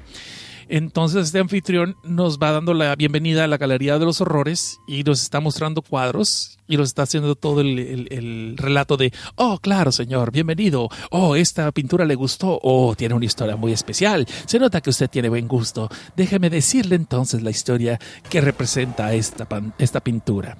Y de ahí empecé, todas se llaman horror en algo, ¿no? Es un horror en color, como quien dice. Y la primera es horror en negro. Y eso suena muy alburero y al mismo tiempo como medio racista, pero no va por ahí el asunto. Horror en negro nos trae la historia de unos chamaquillos de primaria que todos los días que van de la escuela a su casa eh, ven un montón de cuervos eh, en el cielo cerca de ellos, ¿no? Lo cual les empieza a dar miedo. Eh, y esos cuervos al principio solamente se ve como que están volando en círculos cerca de donde ellos están. Pero después en una de esas, inclusive cuando están jugando fútbol, uno de los cuervos eh, a un balón volado va y lo ataca y lo despanzurra al, balón, lo pincha. Lo cual ya se empiezan a ver que los cuervos son un poquito más agresivos contra los chamaquillos, ¿no? Los chamaquillos al principio pues están todos miedosos, pero no quieren decir nada a sus papás porque los van a tardar de cobardes. Y después de ya dos, tres veces que ven que los cuervos se están poniendo cada vez más agresivos, cuando pasa el balón ya empiezan a contarle a los papás de que cada vez están viendo más cuervos y se ven muy extraños. Y los adultos empiezan a notar que los cuervos realmente sí están aumentando de repente de números, pero no saben de dónde carambas pueden venir.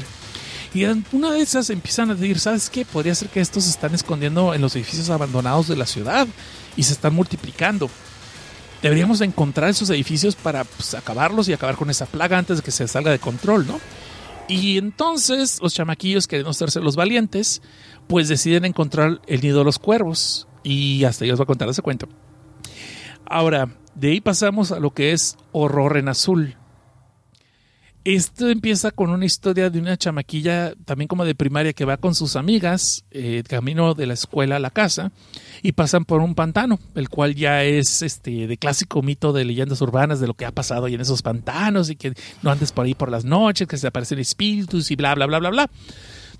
Lo que sí pasa que esta morrita, en una de esas que iba pasando por con sus amigas, se encuentra en el cadáver de un gatito y el gatito ya está todo descompuesto. Y esto lo ha impresionado tanto que a la morra constantemente tiene eh, pesadillas. Pero últimamente esas pesadillas, eh, esas pesadillas de repente empiezan a transformar que en vez de ver a un gato, está viendo el cuerpo de un niño en descomposición. Y que de repente el niño abre los ojos y se le queda viendo a ella fijamente, como queriéndole hablar. Esto al principio a los papás le tienen sin cuidado, le dicen, no, pues es normal, es una pesadilla, solamente estás impresionada por lo del gatito, pero empiezan a suceder eventos extraños donde se ve que de repente algo o alguien está siguiendo a esta niña durante todo el tiempo desde que va pasando por el pantano, camino a su casa, y esa silueta la empieza a acompañar en toda su vida, siendo que al principio la misma niña lo empieza a sentir como una presencia y después los papás a seguir vamos a contarse, luego vamos con eso después. De ahí pasamos a Cuento en Azul. Ese es Cuento en Azul, perdón. Pasamos en Cuento en Rojo. Cuento en Rojo, eh, eh, perdón, Terror en Rojo Horror en Rojo, es la historia de una muchachita pasada de tamales, así de sobrepeso, que pues siempre está como muy, eh, siempre está como obsesionada que le da terror el color rojo y no sabe por qué cuando les ponen en su escuela a, hacer pinturitas, a hacer acuarelas, eh, que son unas rosas rojas que para un jardín, lo que sea, empieza a ponerse inclusive histérica y empieza no pierde hasta conocimiento y se desmaya. Y todo, cada vez que ve a alguien caminar en la calle con un vestido rojo, siente terror y se echa a correr. Y cosas por el estilo, inclusive la llevan al doctor y le encuentran que en su cerebro no tiene absolutamente nada malo, que no saben si ella realmente habrá tenido alguna mala experiencia y por tanto tiene esa aversión o ese terror color rojo. El problema está cuando de repente en una de esas tiene un flashback a un evento bastante feo, lo cual nos explica de dónde viene el terror. Pero eso no es lo peor. Pasemos de allí a Horror en Blanco. Este es el relato de una familia que va regresando de paseo en una carretera y de repente los agarra una tormenta de nieve. Empieza a nevar bastante lo cual lo saca de onda porque les habían dicho los pronósticos del tiempo que no iba a haber nevada esa noche. Pero la tormenta va empeorando cada vez más y el camino se empieza a hacer más difícil de, de recorrer.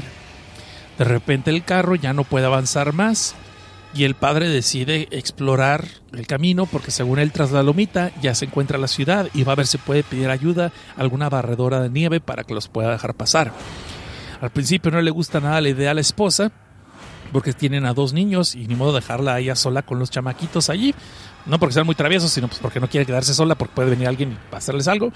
Pero papá les convence de que lo dejen ir, que en unos 15 20 minutos él regresa, porque está seguro que no va, a hacer mucho camino. Lo malo es cuando pasa ya hora y media y el padre no ha regresado. Y pues no le queda otra a la señora más que ella también irlo a buscar, mientras que la nieve sigue cayendo cada vez con más fuerza. De ahí pasamos a horror en gris. En esta historia vemos que un caballero, un doctor y maestro cirujano, eh, de repente empieza a percibir todo solamente en tonos de gris. No puede ver ningún otro, ningún otro color. Al principio uno piensa, bueno, tal vez sean sus ojos, tal vez me estoy volviendo daltónico, pero sin embargo ven que sus ojos no tienen ninguna especie de daño, ni pueden explicar el por qué de repente él no puede percibir ningún otro color el caballero, inclusive el, doctor, está buscando varias formas de ver, ok, este color es rojo, el semáforo, esta, las hojas, las hojas, el cuaderno, todo. Sin embargo, todo lo percibe como tonos de gris. Inclusive a la hora de estar haciendo clases de lo que es las autopsias. Trata de perforar un cadáver para ver los órganos internos y ver que sean de otros colores y sin embargo todo le parece gris le tratan de hacer algunos exámenes psicológicos, no encuentran ninguna falla o ningún eh, eh, trastorno que le indique que debería estar percibiendo solamente el color gris. Pero este caballero se empieza a obsesionar cada vez más por su, por su incapacidad de poder ver otros colores. Y hasta ahí vamos a decir lo que va a pasar. De ahí pasamos a lo que es horror en verde. Esta es la historia de un chamaquillo que le encanta treparse a los árboles. No es como cualquiera de nosotros en alguna, algún momento lo hicimos. Y en una de esas que se, por jugarle al valiente, eh, se resbala de la copa del árbol y se da un buen trancazo en la cabeza. El doctor eh, después lo llevan al hospital y el doctor dice que no pasa nada, que solamente una pequeña arjadita, una pequeña cicatriz por, un, por el trancazo, pero pues que ni siquiera necesita rayos X ni necesita ningún tratamiento. Lo malo es que el chamaquillo, eh, conforme pasan los días, eh, donde se hizo la cortada, le empieza a ver cada vez más rasquera y más rasquera, y de repente empieza a notar que le está brotando algo de allí. Eh, al principio trata de disimularlo poniéndose eh, vendas en la cabeza o unos curitas inclusive, pero lo empiezan a bullear porque se ve raro y de repente cuando le quitan los curitas ven que lo que le está saliendo es una planta. Lo llevan con el doctor y después de hacer unos rayos X están viendo que tal vez cayó una semilla dentro de la rajada de su cráneo y empezó a germinar dentro del mismo. Lo peor es que empezó a echar raíces por dentro del cerebro del muchacho. Sin embargo, eso no es lo peor. Pero así lo vamos a dejar. De ahí pasamos al último cuento, que es Horror en Amarillo. Esa trata la historia de varios este, chamaquitos que van saliendo de la escuela primaria y como eh, se acostumbra mucho en Japón y en algunas escuelas también de aquí, eh, ahí este, forman grupos para cruzar la calle y para irlos llevando a sus casas y la maestra por lo general es una maestra o un adulto un tutor se está haciendo cargo de ellos, ¿no? A veces es un alumno más viejo, como de dos, tres años más, más grande que los niños, pero por lo general en esta historia es una maestra que va cruzando, como está lloviendo, llevan sus impermeables amarillos y justo cuando van cruzando la calle pasa un autobús o un camión, un troque, pues un camión de carga y se estrella contra ellos, los atropella y acaba matando a la maestra y a tres niños. Después vemos que esta persona se dio a la fuga y nunca lo atraparon. Y después vemos que conocemos la historia del conductor que al principio está contento de que haberse escapado, de que sin que lo hubieran atrapado y que nadie supo que fue él, pero para poder simular las cosas también decidió tirar al pantano su camión, eh, su camión, su traila, pues, para que nadie le pueda acusar y que va a decir que él lo vendió o que lo cedió a la ciudad o una pendejada por el estilo. Lo malo es que de raíz de eso empieza a tener pesadillas donde constantemente está viendo eh, a los niños, a los cadáveres de los niños y a la maestra que mató en todo, sobre todo en los, en los pollitos que tiene en su granja, que su esposa está criando. Y obviamente eh, cada vez que ve a los pollitos está viendo los rostros de los niños y de la maestra en las cabezas de los pollos, pero solamente él lo puede ver. Sin embargo, es apenas solo el principio de lo que le va a pasar a este cabrón. Y hasta ahí les voy a contar de entonces de lo que es Galería del Terror, Galería del Horror de Hidechi Hino. Eso es lo único realmente. Eh, les voy a ser honestos. Hay algunos cuentos que fueron muy buenos, muy efectivos. Hay otros que sí dije yo así como que, ajá, y luego qué. O sea, como que me quedé, como que los cortan y no llegó al clima o no llegó al punto de terror. Y quiero decirles que soy muy fan de Hidechi Hino. La otra obra que hicimos, la de eh, eh, Piel y, Piel y Huesos. Es muy, muy, muy buena. Me gustaron casi todos los relatos de eso. Eh, escuchen, busquen ese episodio. Lo acabamos de pasar hace creo dos episodios cuando mucho. Y de, este cuento los que más me gustaron fue lo que es el horror en azul, el horror en rojo, el horror en blanco estuvo bueno, pero no se me hizo tan bueno. El horror en gris se me gustó mucho y el horror en verde se me hizo muy chingón. En los que no me gustaron tanto, no, sabes que horror amarillo también estaba bueno, fíjate, sí me gustó. Lo que pasa es que acaba muy abrupto y como que no queda muy claro el final. Tienes que, lo tuve que leer como dos o tres veces para ver si, si lo que yo creí que pasó era lo que pasó. Horror en negro no es malo, pero simplemente es como que se siente como abrupto, como inconcluso, como que, ah, ajá, ¿y, y, qué pasó? O sea, ahí acaba, ¿Qué, ¿qué, rollo? Pero bueno, esa ya es mi opinión nada más, ¿no? Sin embargo, es una lectura que se recomiendo, se recomiendo que lo busquen cuando tengan oportunidad. Son solamente siete cuentos cortos, cuando muchos son como 200 páginas, te lo avientas de volada. Lo que sí, como dije, el dibujo del señor, el maestro Ino, puede ser que no a mucha gente le guste. Ya les había dicho que es una especie como cruza de los bonitos Campbells con Garfield, algo así, ese tipo de dibujo, que se ve como demasiado cómico y a pesar de ser de terror, como que no te da miedo tanto, ¿sí me explico? Sí puede ser grotesco cuando él quiere, pero no te da miedo, sino inclusive hay una escena de, de un asesinato, no voy a decir cuánto fue, y pues te da como que parece que se están riendo los personajes, cuando no se están riendo. Bueno, uno de ellos sí porque está loco, pero los demás no. Entonces sí como que a veces no le no va a aprenderle a mucha gente ese dibujo, como que mucha gente lo puede alejar, pero sin embargo eh, pues es el característico de él, ¿no? Eh, so, algún momento si pueden busquen las obras de él y van a ver a qué me refiero con el dibujo, porque es un poquito difícil de explicarlo. Es también como Kazuo Emesu, que a veces tiene ese tipo de detalles. Pero bueno, así que vamos a llegar entonces muchachos. Ese fue el episodio de hoy de Filme Tinta y Sangre. Dice aquí, este, bueno, Ican, ah, mira, aquí estaba Ican. Dice, Seth, aún no he podido ver mi colección de Night Gallery. ¿Para cuándo la vas a comentar desde abajo? Ya la comenté desde abajo. Fue el episodio 23 en la primera temporada.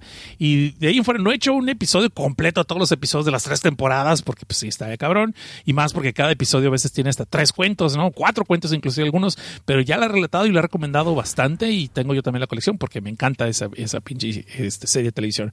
De mis favoritas, sino es que mi favorita. Dice aquí, ¿qué pasó? Don Seth, Horror Negro tiene que calificarlo como el mejor political, por bullshit. No. no, porque sería racismo. De decir, ah, sí, claro, porque es negro, le dices que era el mejor. Eh, eh, ni siquiera es el más largo, si tú sabes a lo que me refiero. Y bueno, gracias por haber escuchado. Este es el episodio de Filme Tinta y Sangre número 19. Hasta aquí vamos a llegar. Ah, gracias a todos los que nos acompañaron. Eh, ahora sí creo que tuvimos récord. Tenemos a Butlerby, que se quedó después de Angel Cast. Fíjate qué chingón. Rick Sánchez también. Tenemos aquí a, a Kagekao 23, a Deadpool El Pollo Loco, a Jesús Janus G también está aquí, Nosferatu, Crossfire GS, Isaac Tolentino, Midamar, Ulises Vallejo, Mike, a Estivo64 hasta Rusia, le mandamos un saludo camarada, eh, también damos a Ikain, al señor Suki, a Eiro, a Joy Trash y cuatro que no se pusieron un nick, pero también les mandamos un saludo, como de que no. Bueno, pues muchas gracias, dice aquí el señor Suki. Tú dale con los spoilers, Cosnar, que yo me voy a quedar despierto hasta mañana porque estoy trabajando. Híjole, yo voy a tener que trabajar más al rato. Qué gacho. ¿Quién nos manda a ser hermosos y no millonarios, señor Suki? ¿Quién nos manda? Yo sé. Muy bien, entonces vamos a hacer un pequeño paréntesis aquí. Ah, realmente siendo, me van a disculpar muchachos, siendo un poquito cansado. Eh, sí, este fin de semana nos trajeron en chinga, como le digo que no pude dormir muy bien porque me dormí muy noche y luego que me despertaron de madrugada los que están remodelando el pinche de departamentos, hicieron un desmadre, no pude descansar. So, discúlpenme, pero vamos a estarles haciendo spoilers. ¿Cómo chingados? No, porque ustedes se tomaron la molestia de esperar conmigo. So, lo menos que puedo hacer es uh, hacerles de spoilers. Pero así, como digo, va a ser un poquito corta para que no, no se emocionen tampoco. No vamos a durar dos horas, ¿ok? Entonces vamos a pasar a otro pinche bloque de promos, el tercero y el último. Y ya con esto vamos a sección de spoilers. Esto es Filme, Tinta y Sangre con su botarga del terror, Seth Costner.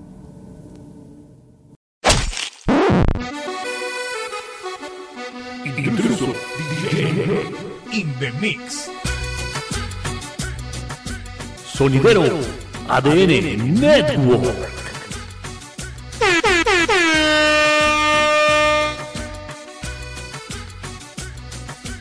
Y no olviden escuchar en exclusiva su programa 3 para llevar. Sí, como no, con todo gusto, casi todos los sábados a partir de las 10 de la noche, hora de la Ciudad de México en ADN Network por mixlr.com diagonal ADN-network.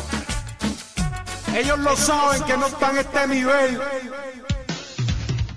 ¿Cansado de ser la vergüenza y la pena ajena en las fiestas? Sus familiares lo ven feo cuando se pone a cantar canciones de Vocaloid en las bodas. No se preocupe, con este podcast usted podrá ser el alma de todos los festejos de su familia si es que tiene familia o si es que va a fiestas, porque realmente si está escuchando este tipo de podcast, dudo que lo haga. Pero no se preocupe, para eso está el Yonke, el único podcast donde podrá encontrar editoriales, reseñas, opiniones y noticias sobre el fabuloso mundo de los monos chinos de una manera totalmente ácida y respetuosa. Puede escucharnos todos los domingos cada dos semanas a las 9 de la noche por ADN Network. También puede seguirnos por Facebook, iBox y Twitter. ADN Network, el código geek que nos hace diferentes.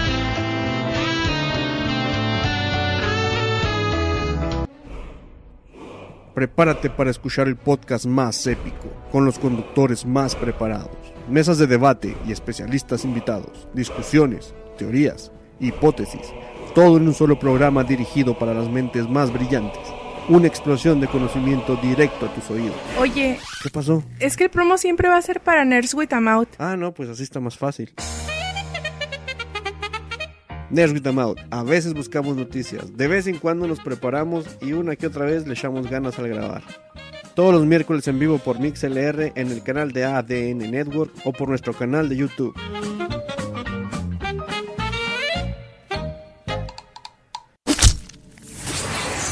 Y regresamos. Esto es Filme, Tinta y Sangre en su bonita sección, la palabra canta. Ah, no, la sección de spoilers, que tanto les ha gustado a ustedes. Digo, y fíjate que yo estaba muy dudoso de hacer esa sección, por lo mismo que era en vivo y que tal vez la gente se iba a, alejar de eso, ¿no? Que tal vez no le iba a gustar, pero pues al revés, parece que es lo que más les gusta. Y de hecho, pues, eh, ¿quién soy yo para negarme si ustedes lo piden y todos están haciendo el, el favor de desmañanarse conmigo, ¿no? Eh, les puse ahorita en el chat el link de nuestro Twitter de Filme Tinta y Sangre, porque voy a estar haciendo un par de encuestas, tanto sobre las obras que voy a reseñar en los próximos números, como en lo que es preguntas así rápidas, como de los horarios, y no sé, tal vez algún código del Crunchyroll de 24 horas que voy a estar regalando por allá, porque pues ahí quiero ver que, que la gente responda, ¿verdad? Sí, no, no es que esté comprando su cariño y su atención, nada por el estilo, simplemente ahí está. Muy bien, entonces, eh, dice tampoco hay y que pobreza aquí en la casa. Ay, Bueno, pues, este Mario, pues ahí búscanos en el Facebook también está Film, Tinta y Sangre, Film, Tinta y Sangre, sí está. Y está, ta, ta, ta, y dice que a él le encantan los spoilers porque así se ahorra el comprar los mangas. Eh, ok. Dice Kagekao23 de que, que ya me siguen todas las redes. Perfecto, perfecto. Vamos a estar ese. Vamos a ver. Buen argumento, dice. ah, muchachos, se alocan muy chido ustedes. Está bien, por eso, por eso me caen bien. ¿Quién los quiere pinches morbosones, desgraciados?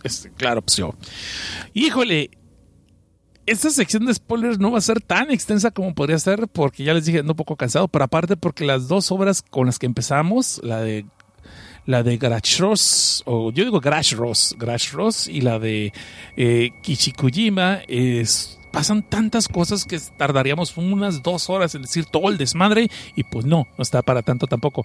Digo, si van al patreon.com diagonal desde abajo, pues tal vez, ¿no? Y algunos de ustedes son Patreon, yo sé que son Patreons, pero el resto como que pues no, siempre dicen, no, que mejor le doy mi dinero a los inmamables, mejor le doy mi dinero a los del Pasquín, al Cosnar, ¿qué, verdad? Pues gracias, gracias putos, pero está bien.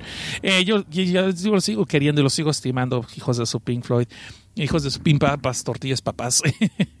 bueno, en fin, ya vamos a hablar en serio. Entonces, habíamos hablado de esta historia de, de que es de la historia con Mañones, donde pues, una aldea es masacrada por un mamut, un mamut gigantesco, este, y que pues obviamente aquí nomás sobrevive Aku y su amigo Ipin. Disculpen. Entonces había dicho de que cuando estos morros van en la mañana siguiente tratando de buscar un clan, cómo sobrevivir, porque les quedan conscientes que no pueden sobrevivir por su cuenta después de que todo su clan fue ensacrado por el mamut, pues se topan con, eh, se separan primero por accidentes y no sabemos qué pasa con Ipin durante mucho tiempo, pues porque no es el prota, ¿no? Y pues porque el vato es eh, afroamericano cromañón. Entonces ya sabes que nos interesa más la vida del güerito. Porque eso sí, Aku es güerito, por cierto. Pero bueno, el caso es de que el, el Aku se encuentra con una morra que se llama Churi, que es una morrita pues bien linda acá, bien kawaii, y que parece ser, nos enteramos que también su clan fue masacrado por el mamut y no más sobrevivió ella y Churaba, que es eh, su hermano, ¿no? Pero eh, como que quedó mal herido y no puede caminar, por lo cual lo estaban arrastrando al principio. Ahí eh, comparten alimentos y pues este vato, eh, Aku, como él sí se va a cazar conejos, pues luego luego en chinga consigue comida para ellos dos y pues deciden juntarse y estar buscando otro clan las cosas no son tan fáciles como parecen. Y aquí es donde le digo que también viene mucho del humor que me queda así como que, ah, cabrón, ¿de dónde sacaron? ¿Por qué ponían un chiste ahorita? Donde vemos que esos tres muchachos son encontrados chamaquillos, son como de chamaquillos como de ocho años cuando mucho, o sea, por ahí, según yo, ¿no? No me queda muy claro, pero pues ya sabes que no, no inventaban todavía el calendario que nosotros conocemos, entonces era difícil adivinar las fechas y las edades de los niños.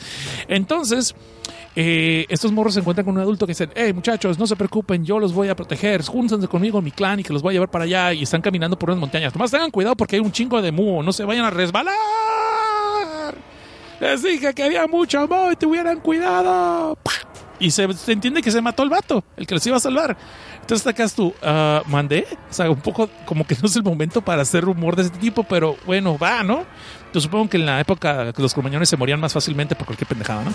Entonces encuentran otro morro que también este, es un vato así bien carita. y, Hey, muchachos, pero así más joven, son como que será de unos 15, 20 años, ¿no? Y dice, oh, muchachos, ¿qué onda, banda? Los saluda su amigo, no es cierto. Entonces este morro dice, yo los acompaño a mi clan, vénganse aquí, van a saber lo que es chido y la vivir la vida, you know what I'm saying. Y van para allá, ¿no? Y resulta que en este clan, y vuelven a hacer el chiste ese, tengan cuidado porque hay mucho mo y está resbaloso. Y, y los morrillos responden, sí, ya sabemos, pero ya no pasa nada. Pero eso se vuelve como muy recurrente en dos, tres escenas que siguen. Y eh, después de eso, vemos que este morro que los trae a su clan, que ven que casi todos son bien jóvenes y son bien desmadrosos y bien chido y no se la pasan comiendo y pisteando y teniendo sexo, así como cogen aquí en esta aldea. Pero donde no está chido es donde los morrillos dicen, ah, pues aquí nos va a tocar que nosotros repartir nalgas también, ¿o qué rollo? No, no, se ve que ellos no, que los ponen en otra, en otra tiendita, ¿no? Para que estén apartados, pero luego empiezan a ver, oigan, ¿y no se hacen raro que no hay gente mayor? ¿No hay adultos? Está medio raro, ¿no?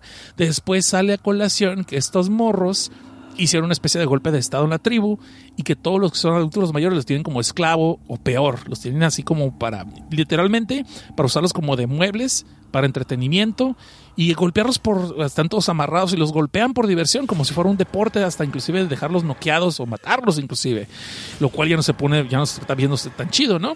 Y obviamente no los alimentan, los tienen todos ahí moribundos y todos débiles. Entonces, cuando ven que de repente le empiezan a echar ojitos a Churi, a la morra, como que ya no les cae muy bien esta cosa, ¿no? Y sobre todo su eh, Churaba, que es el hermano mayor, como el que tiene que proteger, pero el vato está como las piernas no están muy bien. Eh, digo que lo llevan cargando durante buen tiempo. Y Aku, así como que todavía no le queda muy claro, bueno, ¿por qué son estos morros tan ojetes con los adultos? Deberían tener respeto porque está todavía con modas de su aldea. Entonces estos morros vieron que la costa no está tan chida y deciden escaparse y van a liberar inclusive a los adultos y para que se vayan con ellos. Vamos a la, ching vámonos a la chingada y formamos otro clan aparte, ¿no?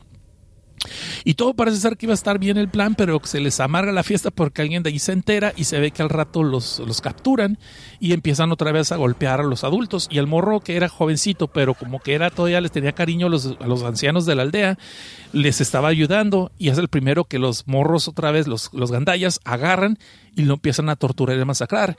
Y supuestamente para perdonarles la vida, están haciéndole que ahora eh, Aku y sus amigos lo apuñalen hasta que muera.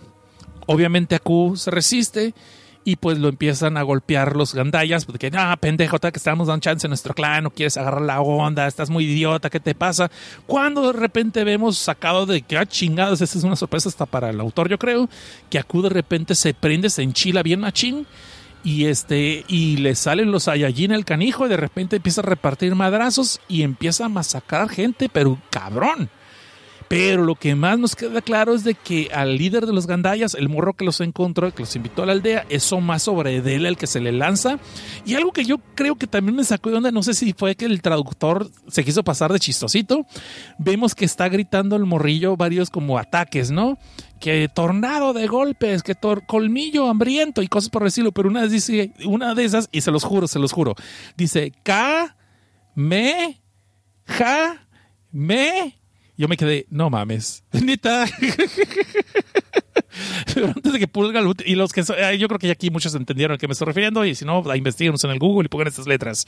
El caso es de que entonces, entonces, eh, el morrillo de ahí se le deja al líder de los gandayas, se le deja y le arranca la, oreja y luego le arranca parte del cuello y así, y se lo quitan, los otros gandayas van y se lo quitan y lo golpean, pues les ponen una mandarina a todos los gandayas y es un chamaquillo, les digo, como cuando mucho, unos 10 años, según yo, o 12 cuando mucho, ok, me disculpo por eso, no me quedó claro, pero digamos que es un adolescente. Les ponen una mandarina en gajos, se les ponen su madre, pero machín, los deja desangrados, los arranca pedazos de la piel, los muerde, los araña con todo, cabrón, y luego se le vuelve dejar ir otra vez al líder de los gandayas. O sea, la trae, la trae contra ese cabrón. No sabemos por qué. Y total, al final, el vato empieza a masacrar a Machín empieza a matar gente. Y, y, lo malo es de que está como encendido, como que no reacciona. Y le empiezan a gritar Shuri y Shuraba le empiezan a decir, güey, ya párale, cálmate, todo eso. Y en una de esas ve que alguien lo agarra por atrás. Ay, qué rico. A Laku. Le tiende los brazos arriba del hombro. Y el vato lo primero que hace es reaccionar y jalar a esa persona, tumbarla y golpearla. Y no se da cuenta que es Shuri y le deja un del lado de uno de los lados de la cara le deja un pinche madrazote pero encabronado y ahí hombre es como se, se choquea y entiende que la está regando y churaba oye imbécil ¿qué estás creyendo? ¿qué te haces? que es mi hermana la fregada y el vato como que entiende que la regó pero machín y no inclusive ahí como que reacciona y no se queda muy claro ay cabrón ¿qué pasó? ¿cómo es que hice esto? y el vato dice no pues mejor me pelo y se va el vato hace por vergüenza o por coraje, como sea, el vato que se pela por su lado, ¿no? Se va. Y de ahí vemos que hacemos un corte a muchos años después. Bueno, es cierto, espérate. Es que aquí es donde empieza un poquito confuso porque hay una especie de flashbacks. Inclusive hay un flashback donde vemos la historia de Dada, el papá de Aku, cómo, se conoció, cómo conoció eso a Lulu, a su esposa. Y es una historia que está chida. Y, y por eso me sacó de onda que nos enseñan cómo es que llegó a la aldea hábilmente Dada como un chamaco salvaje sin clan. Y, Lulu es el que le muestra compasión y acaban adoptándolo y se convierte después en el cazador más cabrón, ¿no? De, de, esa aldea. Esa historia no la muestran, pero muestran cómo llegó a ser como un perro salvaje, un chamaco salvaje, como un stray, como decimos.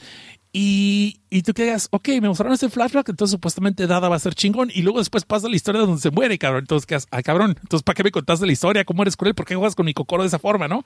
Bueno, nomás lo mencioné por pendejada, pero esto no tiene que hacer con lo que estamos viendo ahorita. El caso es que Aku, entonces se va y de ahí hacemos un corte bien raro a una, a una, junta de varios clanes, o más bien es un mismo clan grande que tiene como varios este, elementos, varios, como varios subgrupos, ¿no?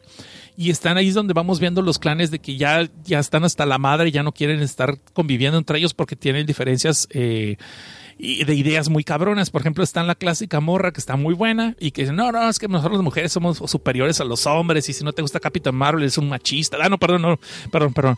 Es la clásica morra que está bien sabrosa y que dice, no, las mujeres somos superiores y que los hombres deberían darnos el poder, la chingada y entender que así sería mejor la civilización y la chingada. Y por otro lado tenemos los güeyes que están diciendo, oigan, compas, neta, no hay que pelearnos, que podemos llevar la fiesta en paz, bien chida, pues no ocupamos comer carne, la carne nos está llevando a la violencia, o sea, el vegano, no te sé y les diga que deben ser los veganos. Y luego de repente ahí pasamos a otros güeyes que son los clásicos. No, nosotros tenemos que ser guerreros, cabrón. Somos bien chingones y tenemos que andar peleando por nosotros. Y son los que se dan la idea de lo que les dije que hay como rap, como que estos son los gangsters raperos wannabe. Uh, y de ahí saltamos a otros que tienen a un chamán, que es el que supuestamente habla con los animales. La naturaleza me dice que no, que podemos convivir todos en la naturaleza, no tenemos que perder nuestro espíritu por la búsqueda del poder y la chingada. Total, para no les cuento cansado, lo que pasa es que estoy es en esta junta de mejoras, deciden, ¿sabes qué? Mejor cada quien para su casa, sí, y, y ya la chingada. Porque son ideologías que ya no podemos pegar, mejor cada quien forma su clan y ahí háganse, ábranse a la chingada. Y de ahí no nos queda muy claro en qué momento de la historia pasa esto. Ya después, ya después eh, vemos que, entre los clanes están algunos personajes y entre ellos está eh, este muchacho Ipin, que era el amigo de Aku, que acabó en el clan donde están las, las feminastis o las, las, las, las del matriarcado, pues vilmente dicen así, el matriarcado, el matriarcado. Y pues este compa lo tienen vilmente de cemental a cada rato se lo están cogiendo, pero porque quieren quedar embarazadas para propagar la especie y obviamente son de las de la ideología de que si es hombre lo matan y si es mujer la van, o lo van a hacer esclavo, perdón. Si es hombre lo van a hacer esclavo y si es mujer pues va a estar ahí chida la movie, ¿no? Y, uno diría, ah, pues qué chingo le va a Lipping porque no me lo tienen para puro cemental. no, vemos que después que no le está yendo tan bien, de hecho inclusive llega a tener problemas por eso después, pero el vato se ve que está enamorado de la líder y por eso no dice nada y está encargado de hacer las pinturas rupestres. Y por eso lo tienen también, digamos, entre cierta forma, no lo tienen 100% como esclavo, Si nomás lo tienen como cemental, pero está bien chaparrito el cabrón, o sea, es de lo que es curioso que está chaparrito. Y este, pero que como sabe hacer murales y todo, y acá rato pues pinta murales de la, la líder y pues está bien sabrosa, bien chichona, pues el vato, la, la morra como, ay, qué, qué talentoso eres, ay, me caes bien. Y así lo tiene de lado, no, pues friendzone, porque el vato lo tienen de cemental, pero con todos menos contigo. pero bueno, Muerte por snoo snoo. Así, así es, así es como mueren los machos. O como quisieran morir. Bueno, los machos no, los hombres cachondos como yo. Anyway, el punto es de que ahí vemos entonces también a, a la tribu de los, los que son los guerreros, los violentos, los cazadores, ¿no? Y de allí, eh, ya que vemos todas las, en una de esas vemos que una chava bien sabrosa pues está pescando y llegamos desgraciadamente cuando ya está poniéndose otra vez la ropa después de haber pescado en el río. No sabemos qué habrá utilizado carnada, pero se ve que pues, ya agarró bastantes manjares para, la cena, ¿no? Y vemos que de repente llegan varios, eh, dos, un par de guerreros de la tribu guerrera y pues la quieren violar a la morra. Vemos que la morra se defiende como puede, pero pues puede más la fuerza de estos brutos. Y pues ya va a haber aquí una escena de sexo forzado no muy chingona, cuando de repente llega un enorme rinoceronte un Volga, si se acuerdan que así les llaman. Y dices, ay, qué rico, se los van a ensartar. No, no, de hecho, de hecho, no. Pero sí llega alguien a pegarles unos madrazos acá y es nada menos y nada más que Aku, pero ya, ya bastante adultito, bastante crecidito y bien mamadores, o sea, bien fornido el canijo. Bueno, no musculoso como Schwarzenegger, pero pues atleta el cabrón, o sea, chingón, como cazador. Y llega acompañado del rinoceronte, que vemos a ver que es su, su, su compañero, ni siquiera es su mascota, es su compañero. Y este, entonces llega preguntándome, oigan, ¿ha visto un crash por aquí? Y los güeyes, güey, me estás interrumpiendo mi requerreque, no me estás chingando la borrega. Güey, ¿viste un crash o no viste un crash por aquí? Estoy a punto de violar a esta mujer porque es la hora de mi violación. No me estés chingando. Y se agarran a madrazos y le rompe la madre eh, Aku como si nada este cabrón. Sin sudar, así.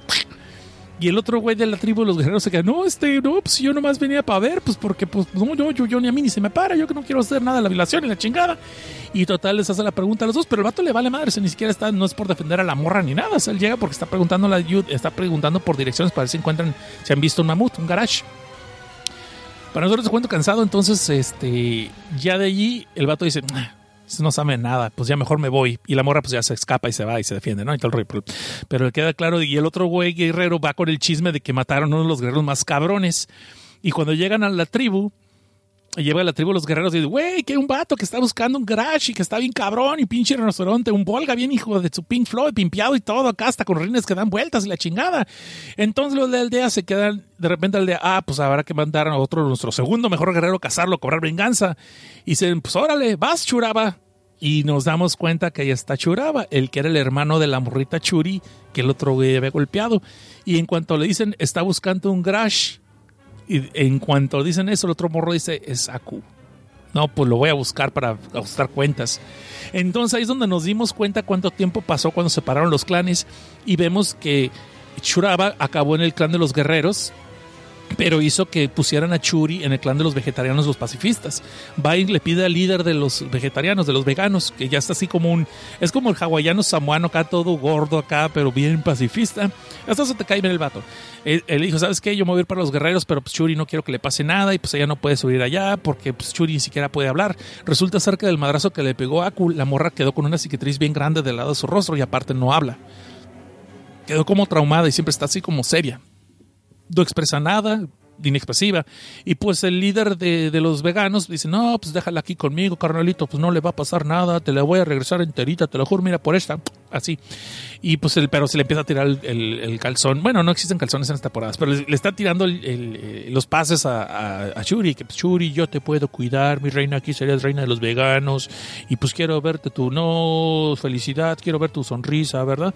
Y así, entonces de ahí vamos viendo que todos los protagonistas acabaron en ciertos clanes y pues eh, el, Churaba se ha vuelto una persona súper fuerte también y pues jura, había jurado venganza contra el Aku y pues lo va a buscar. La onda está, híjole, es que pasan un chingo de cosas y va a estar muy cabrón.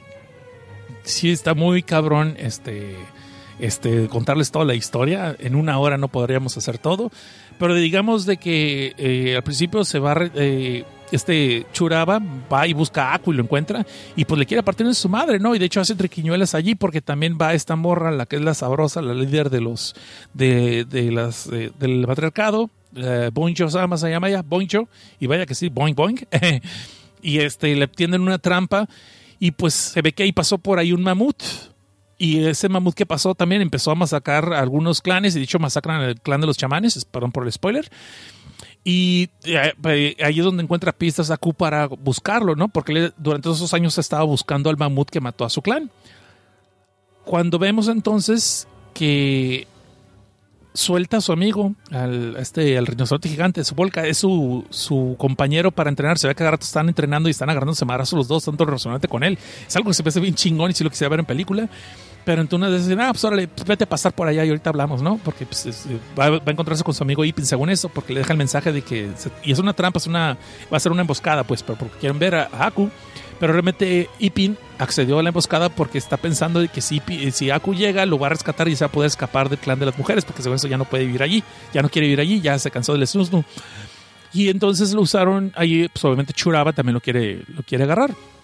Para no, para no alargar más esto, vemos de repente que Volga, en lo que está pasando, a él le toca de mala pata encontrarse con el, el mamut gigantesco. Y en una de esas vemos que se enfrentan el mamut y el rinoceronte y pues no le está yendo muy bien a Volga, se le están partiendo, cuando de repente vemos a una silueta gigantesca atrás del mamut. Acto seguido, Churaba empieza a retirarle el reto a Aku, que quiere, quiere partirse la madre con él para cobrarle venganza porque su hermana ya no habla y quedó todo traumada desde entonces. Cuando vemos de repente que llega la silueta del mamut con la trompa y con el colmillo, y después vemos que no es realmente eso, sino que es un yeti. Sí, damas y caballeros, un yeti gigantesco, al cual este, eh, esta muchacha Bon Yosama lo reconoce como o Akira, el espíritu y guardián del bosque, que solamente se le aparece a los humanos de vez en cuando y casi siempre es para masacrarlos porque están interrumpiendo con la naturaleza, ¿no? Y él, este yeti gigante, trae la trompa del mamut y el colmillo que le arrancó. Pero ahí nos damos cuenta que es un mamut, pero no es el mamut, no es el que el se mamut, no es ese, no es el chingón, el que mató a, a la tribu de Aku. De todas maneras, este vato, el Yeti, llega y como que eh, en forma de gruñillos, él nomás dice, chino, chino.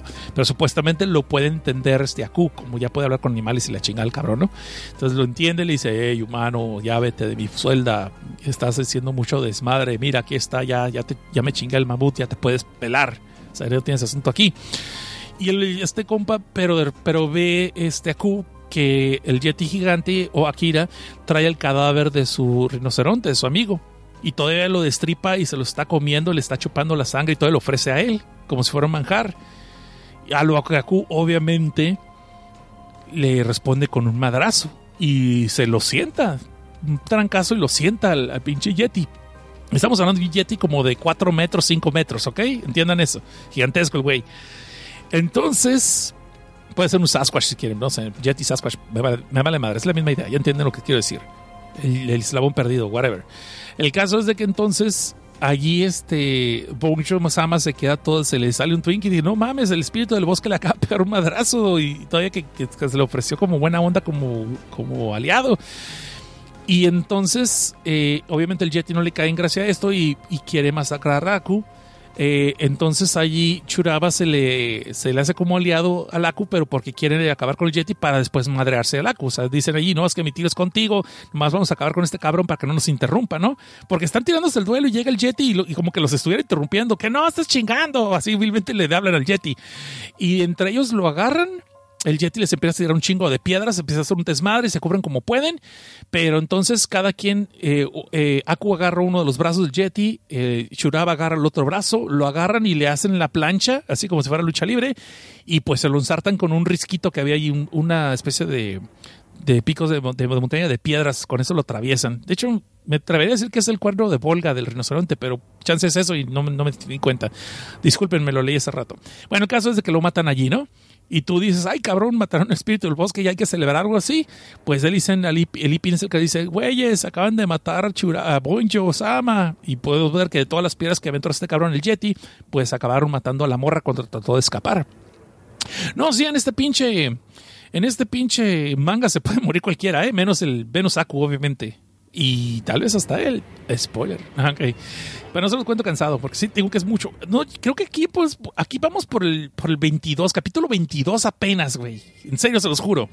Bueno, los cuento cansado, pues este morro dice, ¿sabes qué? Pues es- yo sigo buscando al mamut que mató a mi clan y nos vemos al rato. No, pues al rato va a haber venganzas. Y él, ¿sabes qué? Te la pongo fácil. Déjame matar al pinche mamut y luego me buscas para matarme, pues porque yo después de eso la vida no vale nada. Yo realmente nomás vivo para esa venganza y después de eso pues ya no tengo objetivo. Vemos que Aku tiene una actitud así muy, de- muy este, de, de vale madre en el aspecto de, pues ya cumplo mi cometido, me vale madre la vida, pues ahí me matas y la chingada. Es más, hasta voy a decir dónde encontrarme la chingada. Lo cual se me hizo un chido personaje, se me hizo chido. Y de allí, pues, Aku, lo, eh, digo, Churaba lo deja ir y, y pues, se le pega, ¿no? Al, al Aku, pues, no, yo no regreso a las- al tribu de mujeres a que después sepan que matamos a la reina, no, ni madres, güey, no regreso. Entonces vemos que Aku está buscando el rastro y andar de aldea en aldea buscando, eh, preguntando por lo que es el mamut, si lo han visto pasar y los rastros y todo ese rollo, ¿no? Y se va a encontrar muchas tribus muy interesantes y va a pasar varias aventuras. El cual pues ya no lo voy a alcanzar a narrar porque les digo es un chingo, apenas vamos, no vamos ni a la mitad de la saga y ya vieron, miren todo lo que pasó. Eh, Después vemos otros clanes, se va enfrentando a otros clanes, pero lo que sí es muy repetitivo es, y esto sí lo voy a decir, lo que sí es muy repetitivo es que llega, eh, empieza a haber muchos side quests, de que, oye, ven a buscar un mamut, ay, pues no sé, pero ¿por qué no me ayudas a matar a este animal que nos está chingando la mente y está sacrificando a nuestra gente y nos puede salvar? Va y mata al animal y luego después se le está con una morra sabrosa, una morra sabrosa de la tribu, ay, que estás muy guapo y que, ay, que mira, nos salvaste, vente, te hago un favorcito y coger. Y entonces vemos que eso se repite varias veces, pero aquí hay algo lo que voy a espolear. Voy a spoiler dos cosas. De aquí vemos que, eh, que Ipin, ya ves que lo tienen como esclavo sexual. El vato, pues, eh, la primera vez que en una tribu, este, se enamora de una de las morras de la tribu, pero pues como el ganón, el otro lo salva de un espinche, un, un águila gigante, un sopilote gigante. Lo mata a ese sopilote y lo salva a la tribu, pues va y se echa esta morra, ¿no? De la tribu, y el otro morro nomás se les queda viendo, ah, chingado, se va a clavar a la morra con la que yo quería, pues, ay, pues de perdida voy a estar viendo por la ventanita, ¿no? Y, y después el vato agarra una de esas de esas eh, barricas que, que, eh, no sé cómo se llaman, los bonjos, no sé cómo se llaman esas madres, de esas donde ponen licor li- y aguas aquí para llevarlos, que es como una especie, como un mango, como una especie de... Ustedes saben mejor que yo qué chingas sea esa madre. El chiste es que es un recipiente para agarrarlo y pues de repente dice, no, pues me voy a hacer justicia por mi propia mano mientras estoy viendo a este echa- echarse la morra y agarra esta madre y la empieza a usar como si fuera un onajol y supuestamente es el primer güey que inventa el aparato sexual, el, el, flashlight, para que me entiendan, pues. Te digo que saca chistes de repente en la historia donde, güey, ¿por qué es ese chiste ahorita? Y ese no es todo. Cuando se recién se muere la, la esta morra, la Bonjosama, la, la, la líder de las, de las, este, de las matriarcado, él hace una pintura rupestre de ella donde está viviente. Tú, tú entiendes perfectamente que estás viendo unas chichis gigantes y él queriéndolas agarrar, ¿no? Porque nunca se le hizo eh, tener sexo con esa morra ni agarrarle las chichis. Y después pone muchas, muchas siluetas de la morra, que era una guerrera, una peleadora, una, una líder y la chingada, y luego las chichotas de ella que las quería agarrar. Y luego hacemos un corte a, a, a 2018 en un museo de Japón donde están exhibiendo las pinturas rupestres. Y este. Y, vemos que están haciendo la exhibición. Ah, y está la, guía de turistas, ¿no? Y todos los turistas. Y está la guía de turistas. Ah, en esta podemos ver cómo esta tribu adoraba al sol y la luna. Podemos ver que el, el artista interpretó a esta mujer que era una guerrera, una líder, pero que murió. Y le está rezando a la luna y al sol para que la reviva. Lo cual representa que el amor desde entonces ha sido una inspiración poderosa. Y tú te quedas, eh, sí, vámonos con esa interpretación. No pasa nada. Vámonos con eso. Pero, no, y son muchos chistes así de que después ves el museo y que esta pintura representa y tú como ves la historia sabes que es otra cosa totalmente distinta. Pero sí, vámonos con eso, ¿por qué no? son, chistes así que de repente la historia brinca hacia el futuro y luego se regresa a la historia. Entonces te quedas, ay cabrón, ¿por qué? Luego eso y los raperos, luego eso de los güeyes que en el consejo para hablar toman un hueso que parece como un micrófono. Entonces tú te quedas tú, güey, pero está muy buena la historia, está muy chingona, de hecho, quitando todo eso. Y obviamente, pues esta es la historia de Aku, como poco a poco va buscando el rastro del mamut que asesinó a su clan. Y pues, eh, pues no sé, ¿quieren que les diga el spoiler de eso o no? Es, que, es que tengo que son 22. 20, apenas vamos por el episodio 25 por esto que pasó lo, del, lo de la pintura rupestre y lo del primer, eh, el primer flashlight. Y no es la primera, ¿eh? Porque después de la, tra- en la trama, conforme van av- avanzando, van envejeciendo, van creciendo un poco más los personajes, se ve que el vato hizo su diseño 2, el, ma- el Mash 2, el Mash 3, el Mash 4, ya con dibujitos, con figuritas y todo el rollo de Lonajol. Y de hecho lo comercializó, ya tiene su club de, si tiene su club de, de clientes, el, el, pinche Ipin con lo de Lonajol, con, con el flashlight. Ay, es que ya no puedo hacer más tiempo. Bueno, vamos a hacer esto. No les voy a contar los spoilers de la de Kikuchima, pues porque es, se ve muy largo y ya se ve mucho tiempo y pues porque no se ha acabado. ¿Vamos bien? La vamos a dejar la de Kikuchima sin spoilers y voy a terminar los spoilers de la historia de Aku. ¿Vamos bien? Vamos a ver qué dicen aquí.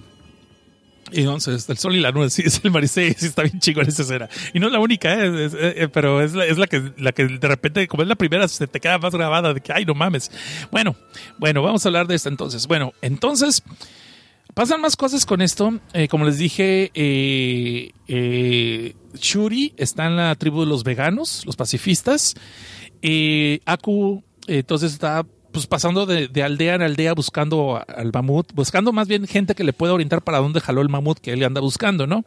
Porque la leyenda de ese mamut sí, sí, sí es muy conocida, sin embargo, parece que no se ha aparecido desde hace mucho tiempo en muchos lados. De hecho, puedes pensar que ya murió ese mamut, pero el, eh, el Aku dice que no, que puede presentir que está vivo y pues, que lo está esperando para ajustarle cuentas.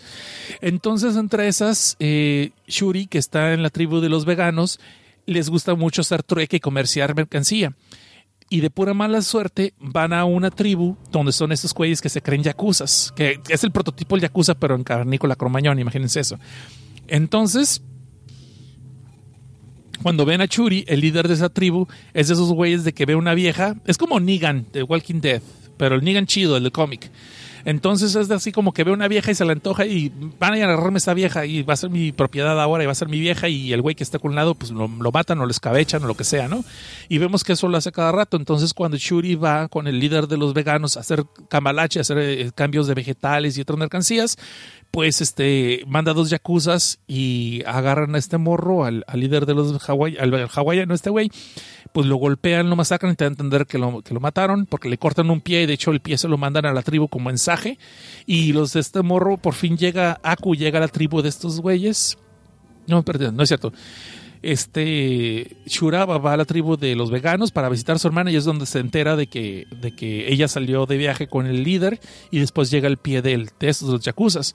Pues obviamente se prende este cabrón y podemos ver que Shuraba es un peleador encabronadamente chingón también y le parten su manera en gajos a los mensajeros de esta tribu y le saca la sopa de dónde están y en dónde los puede encontrar y se va a rescatar a su hermana. Obviamente de aquí, cuando va llegando, eh, se empieza a hacer su masacre este cabrón de todos los güeyes en la aldea, pero se lo, sí, sí le llegan a ganar, lo, lo vencen. Y de hecho allí todavía logra rescatar de una especie de fosa común, un basurero, rescata todavía al líder de los veganos. Y así como una especie de muleta, el vato sigue andando y descubrimos que ese cabrón también sabe pelear chingón, simplemente que es pacifista. Pero simplemente ya cuando le sacan el tapón y cuando sabe que Churi está en peligro, les sale lo guerrero y pues, les pone una madriza también a los güeyes los Yakuza. Pero cuando digo madriza es de que los masacran, los matan. O sea, no es de que los dejan acá nomás noqueados. O sea, ahí es muerte, cabrón muy el tipo de. No, no llega a ser el, el, puño de la estrella del norte, pero pues ahí por ahí va, ¿no? Y este. Entonces, eh, de todas maneras, como los gangsters sí llegan a ser más, sí los llegan a chingar y los llegan a. los, los, aprisionan. Pero cuando el líder, que es una especie como de gangster y al mismo tiempo Elvis Presley. Eso es lo que está medio raro, este tipo de combinaciones. De hecho, hay una especie que lleva un carrote que tiene forma de guitarra, por eso pues, te da la impresión que es Elvis, ¿no? Que es el rey, pues.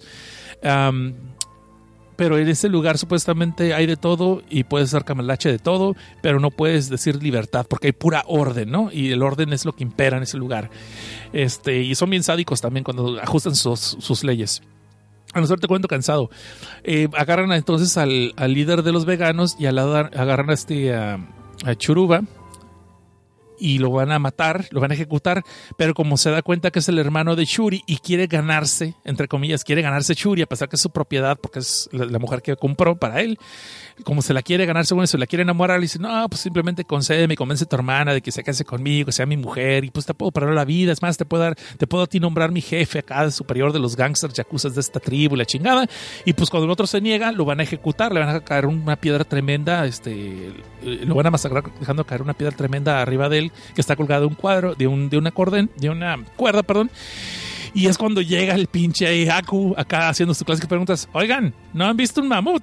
o sea, ¿no han visto un crash? Y en una vez que llega, se topa con alguien o, golpea al güey que trae la, la, la, soga, que está la roca donde van a ejecutar a, a Shuraba, Shuraba, y agarra la soga así por accidente, la agarra y tiene, tiene el destino de ese cabrón no se da cuenta. Está bien. Ah, ¿qué onda? ¿Cómo están? Ah, Churaba, ¿qué onda? ¿Qué haces, güey? Oh, te van a matar. Ah, perdón. Pues no te voy a salvar, so, ahí nos vemos al rato, ¿no? Y entonces ve, y luego ve que están así, como que interrumpió la ceremonia. Oigan, pero no han visto un mamut. O sea, bien, me gusta ese personaje porque es mamonzón, pero al mismo tiempo pues, está en su papel, tiene su misión y eso va, ¿no? ¿no? no se quiere meter en más broncas, ni quiere interferir, ni nada por el estilo. Y pues ahí se agarran los madrazos. Este, obviamente Aku libera a Churaba y libera al, al- jefe de los veganos cuando se da cuenta que Churi está allí y que está en peligro. Porque sí siente así como remordimiento de que por su culpa quedó ya dañada y empiezan a hacerse los madrazos bien machines, pero a la hora que queda ya nomás el último jefe, el mismo jefe deja de pelear. Dice, no, ya me di cuenta que me venciste, no tiene caso para qué le hacemos al güey, tú ganas, pero no cobarde, sino así como de, de respeto. Dice, no, pues es que entonces todo lo que hice está mal y la chingada y que déjame explicarte el porqué y cuentan la historia de él y eh, está más o menos la historia. Pero el caso es que el vato como que le cede su, su mando, pues, desde su tribu. Y el otro dice, pues yo nomás quiero cazar mamuts. Y dice, ah, bueno, pues yo sí sé de ese mamut, este mamut pasó por acá y le explica la historia de él y dice y encuentra la, la huella que en, la, en, en uno de los pisotones que él dio se veía que tenía una planta que nomás crece en cierto lugar. Entonces dice, pues eso es para allá, para el norte, allá donde están los, los, los montañas nevadas. Entonces van para allá, pero el Aku, como quien dice, se hace de aliados, pero ahí inclusive se ve que se reconcilia Churi con él, pero pues dice, no, pues espérame aquí hasta que yo regrese y ya después hacemos ajustes con tu hermano, si me quiere matar o si me quedo contigo. O sea, ya entiende que sí quiere con ella. Ya se da a entender, ¿no? Entonces va pues, a hacer lo del mamut. Y pues eh, se tarda un chingo, se ve que va todavía Ipin con él, pero después de un rato ve- le, hace la maricuella y que dice no quiero que te pase nada porque toda la gente que está conmigo, y supuestamente ahí es donde dice que por eso es mamón, porque como él nació en la luna roja, siente que sí está maldito y que toda la gente que se le junta quiere ayudarle acaba muerta. Entonces por eso prefiere no tener a nadie cerca. Ahí es donde te explican que es por eso. Él mismo lo dice.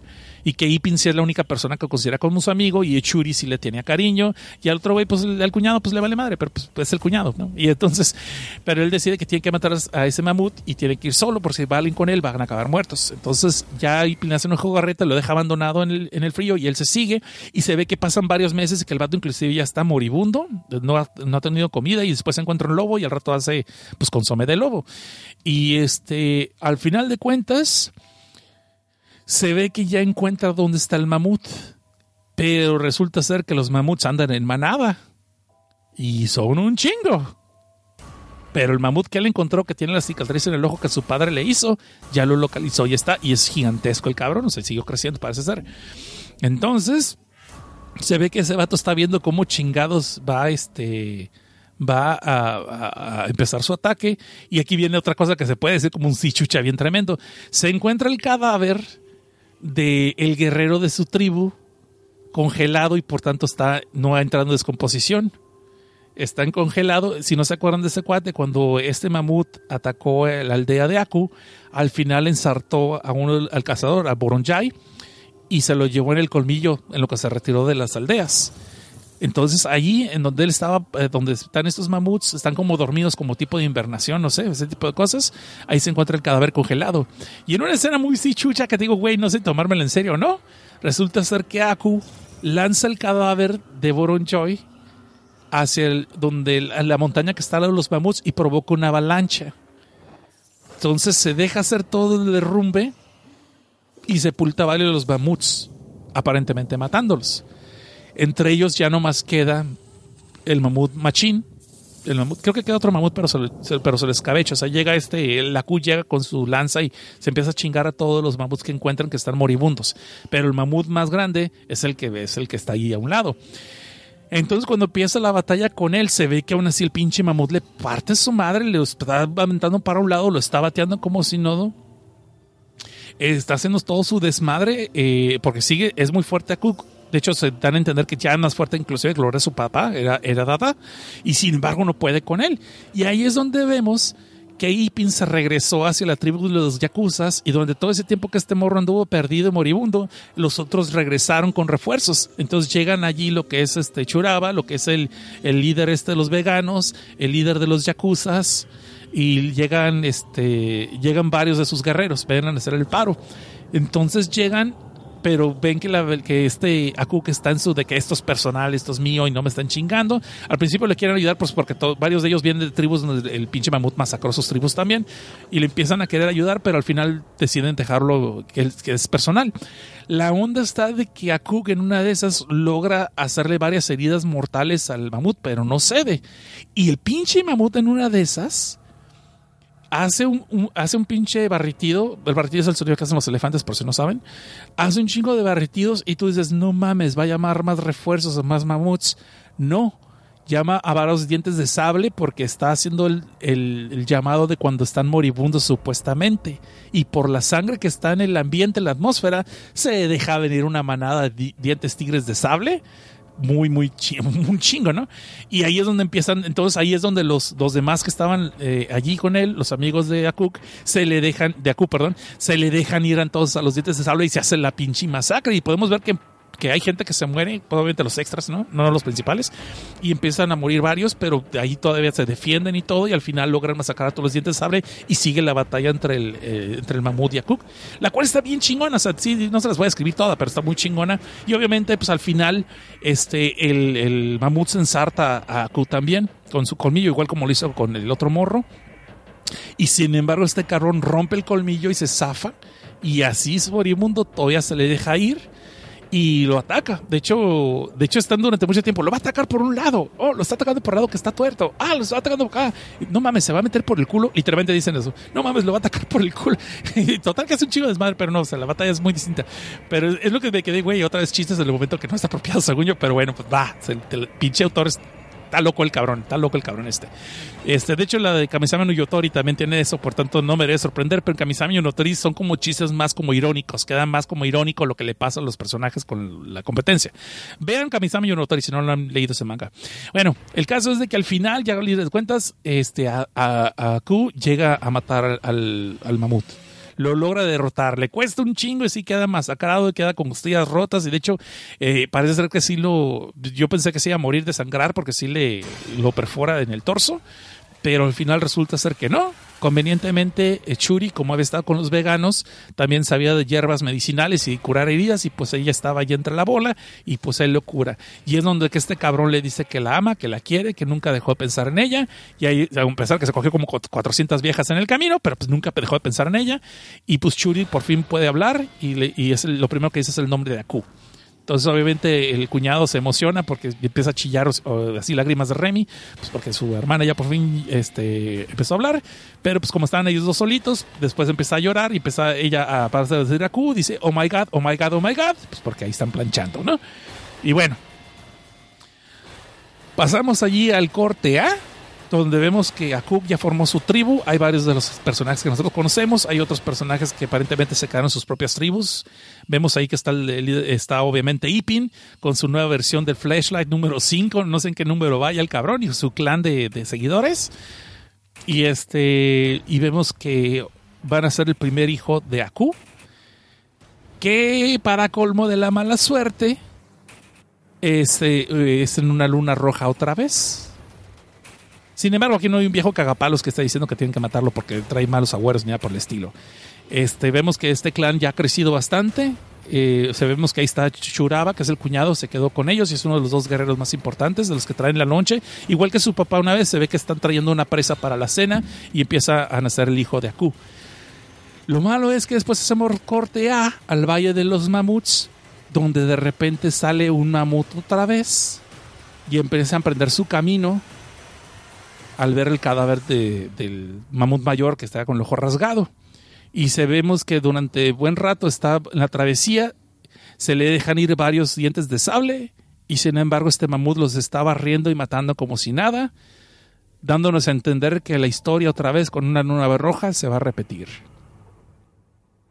Y bueno, eso es el, eso es a grandes rasgos Akuk, la historia de Akuk, es este manga que les acabo de narrar, que se llama Grash Ross, Grash Ross, perdón. Y disculpen, me disculpo siempre que digo mal en español, es Grash Ross, porque es una mezcla de dos palabras, de hecho no es una palabra japonesa actualmente, ¿no?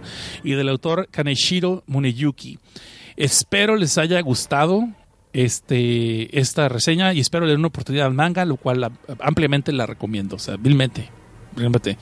Y dice, es un mamut emputado, quería matar. Sí, otra vez, como que dice, pero este van a entender que no es un mamut tan grande, pero igual puede ser, un- no necesariamente pasaron muchos años, o no necesariamente es el... No, no, no queda muy bien enterado qué tipo de tamaño tiene este mamut, porque recordemos que ya pasaron cierto tiempo de cuando mataron al gigante, ya la, la aldea de, ya ellos formaron su propio todo eso, tiene- pasan unos cuantos años y este lleva supuestamente bastante rato en la travesía, porque tampoco están tan cerquitas, es una travesía de muchos años y mucho tiempo. Pero bueno, hay que ver qué va a pasar. Eh, en fin, esta es la debut. Y aquí ya, ya no vamos a contar la, la Kichikuchima, esa ya me lo voy a saltar, pero sí les voy a contar los spoilers de la de Gallery of Horror. ¿Les parece bien? ¿Si aguantan? ¿10 minutitos más? ¿15 minutitos más? Porque ya son dos horas, ¿eh? ya van a ser dos horas. Ustedes digan si ya le cortamos aquí y la dejamos para otro día. O rápidamente me les aviento los, los spoilers de esa. ¿Qué dicen en el chat y de chat? Que es como decir Japón, Japón, es como decir gato, gatito. Chat y de chat. Nadie dice, ah, bueno, entonces ya vamos a la chingada, ya estuvo. Nadie respondió. Vámonos, gracias a todos los listeners que están aquí conmigo. Ah, ya dijo el señor Suki, el señor Suki, pues es, eh, él manda, es de los que mandan, eso ya. Es, es, es Patreon, es con. Aprendan, el señor Suki, es con Patreon. No, una hora no. Acaín también es. Ah, sí, Acaín van los spoilers, también es Patreon, so ahí está. Ah, mi Damar, mira, no, como no comentaba, no, mi Damar ya está. Ok, ok. No, no, 15 minutos más, 15 minutos más, ya estuvo. No, no aguanto la hora, si fuera. Ya, neta, ya no aguanto la hora. Y más, hay que adelantar la hora, acuérdense que ahorita teóricamente ya son las 12, ya no son las 11 de este lado de Los Ángeles, y tengo que levantarme a las 4 y media, 5 y media. Ok, va. Gallery of Horror del autor Hidechi Hino. A ver, vamos, ahorita que estamos en vivo. ¿Neta les gustó este programa? ¿Les está gustando este programa o qué onda? ¿O están aguantando porque están echando palo o alguna cosa? Ay, sí, qué sexy ha de ser eso, echar palo mientras me están escuchando a mí, ¿no? A ver, alimenten mi ego, alimenten mi ego. ¿Les gustó el programa de hoy? ¿Les está gustando? Mario G, no soy nadie, si eres alguien, güey, cómo no, todos somos, todos somos aquí, todos somos alguien. Y si estás aquí desvelando conmigo, eh, eres más que otros güeyes que ya se fueron. Ahí está. Mm. Ya no tengo promos, por eso voy a tomar así el aire. Voy a tomar una- un sorbo de soda al aire. Perdón, disculpen la falta de respeto. Hay cosas peores. Hay otros podcasters que están tragando y les vale madre, ¿no? O eso sí se me hace como que ya te pasaste, cabrón. No, había un podcast. Les voy a contar una cosa del pues ya que cuando teníamos esta muchacha Akira, a la cual mando un saludo, canta muy bonito, por cierto. Este, Akira le valía madre de repente el programa y se pone a jugar acá con su PSP, güey, y se oía el ruido. Y digo, güey, te estamos hablando. ¿Eh? ¿Eh? ¿Eh? Ah, sí. Por eso cada vez que escuchamos los inmamables que, que era, anda así eh, haciendo sus relajos y ni cuenta se da, o está escuchando el pasquín, a mí tengo que estar transmitiendo los inmamables, pues ya no me sorprende. A nosotros lo aplicaba muy bien Kira. Pero bueno. Ya eh, aquí estamos es, balconeando podcasters con Seth Cosnar. Uy, si les contara lo que dijo el Corre la otra vez cuando estábamos fuera de micrófonos. No, no es cierto, no es cierto, no es cierto, no es cierto. Pero sí, me gustó. Pero sí me gustaría tener al pinche. Dice, si el programa no tiene el semamut en el nombre, fail. Pues, güey, es más que, que sí va a estar el nombre, ¿no? Pero bueno, no, no ese spoiler del título, porque la verdad se me ocurren siempre que voy a, hasta que voy a publicar el, el programa es cuando se me ocurre el título. Rara vez sé cómo se va a llamar el programa antes de eso. Ok. Rápidamente, Gario Horror. Ok, hemos dicho que básicamente se llaman horror en cierto color, ¿no? Horror en negro fue el relato que menos me gustó. No porque no fuera bueno, sino porque se me hizo que está inconcluso. Como que, güey, así se acabó, en serio, así se acaba. Y que les había dicho que es de estos morritos de primaria que ven un chingo de cuervos, están escamando, están asustando y deciden encontrar en qué edificio abandonado se han de estar juntando porque cada vez son más y pues nadie sabe dónde están anidando, ¿no? Y que pueden ser una, una plaga. Este, porque a veces se ponen medio agresivos. Y entonces este morritos, este grupo de morritos se ponen a buscar a los cuervos y los empiezan a seguir para dónde va la parvada. Creo que se llama un festín de cuervos eso. Pero bueno, el caso es, en inglés se llama Murder Crows, un asesinato de cuervos. Pero bueno, entonces van persiguiendo a los cuervitos hasta que los encuentran en sus bicicletas y encuentran que están en un edificio abandonado en las, eh, así en las afueras de la ciudad, en un lugar así todo jodido. Y dicen, ah, cabrón, pues está medio raro. Y les empieza a dar miedo, ya no quieren entrar porque sí se ven que son muchos cuervos. Pero pues ahí van, ¿no? No se rajan los chamaquillos estos. La sorpresa es cuando de repente encuentran eh, en uno de los pisos de este edificio abandonado un chingo de huevos, muchos huevos de cuervo, pero de un tamaño muy grande. Y lo peor del caso es cuando de repente empiezan a, abrirse los huevos, ¿sí? Empiezan a nacer las crías, pero en vez de ser cuervos, son seres humanos y más en concreto los familiares de estos morritos. Y si eso no fuera lo peor, es que de repente hay un terremoto. Y este es cuando, de hecho, con el un temblor, un terremoto, y por eso empiezan los huevos a empezar a romperse y abrirse. Y los morrillos, en cuanto ven que son realmente sus familiares los que están dentro de los huevos, pero así desnudos, o sea, como si fueran unos embriones de sus familiares, se sacan un Twinkie y pegan la carrera, ¿no? Entonces, se quieren regresar a su ciudad, a su pueblito, pero se dan cuenta que hay un chingo de cuervos en el horizonte y todos haciendo una parvada en ciertos edificios. Cuando se van acercando, se dan cuenta que realmente no son cuervos, son columnas de humo, porque hay un montón de incendios por medio de todo el pueblo. Todo el pueblo quedó destrozado a través del terremoto y ellos son los únicos sobrevivientes. Y te quedas tú, ah, ajá, y luego y así se acaba el cuento. Entonces te quedas tú, güey, creo que sí está como incompleto, qué rollo, madres, qué pedo. Así como dice aquí, así como dice Kagekao 23, así me que yo, eh, ajá, one Pero bueno, entonces, de ahí pasamos a lo que es el, el, horror en azul, que ese sí me gustó. Este les había dicho que es una morrita que siempre está teniendo pesadillas de que por un pantano que se encuentra camino de la escuela a la casa, ha soñado muchas veces con que hay un niño haciendo descomposición, un cuerpo de niño de descomposición y que se la queda mirando. Y de repente, después de unos días que ha pasado por allí, siente una presencia como que le está siguiendo, ¿verdad? Bueno, entonces después vemos, son cuentos cortos, así que pues tengo que spoiler casi todo así.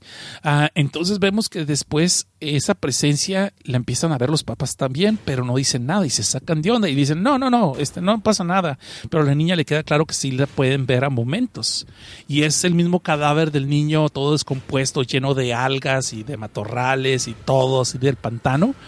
Y que de repente en una de esas se le aparece la niña y le empieza a, le empieza a hablar dice, yo no me perdí, yo no me caí, a mí me asesinaron y me mandaron al pantano. Y se queda la morrita, ¿y por qué me lo dices a mí? Mis papás lo hicieron por la aseguranza. Mis papás lo hicieron por el dinero. Y se queda, ajá, ¿y, ¿y, qué puedo hacer para ayudarte? No, yo te estoy ayudando porque te va a pasar a ti. Sácate un Twinkie. Y es donde te das cuenta de que los papás platicando así, ya cuando creen que la muchacha se durmió, la niña se durmió, que los papás realmente ellos fueron los que asesinaron al niño, lo metieron al pantano. Y porque hicieron, la aseguraron desde todos tus años a esta morrita y ya están pensando en matarla a ella también. Están diciendo, por ahorita la podemos matar, la podemos esconder, es más, lo podemos hacer que sea un accidente de carro, conseguimos un carro prestado y que parezca un accidente y la aseguradora no nos va a hacer de jamón. Y justo cuando están pensando en eso, el papá se va a prender un cigarrito y dice, hey, no prendes un cigarro, huele como a gas y explota la casa. Entonces de toda la explosión se ve que va saliendo la niña corriendo.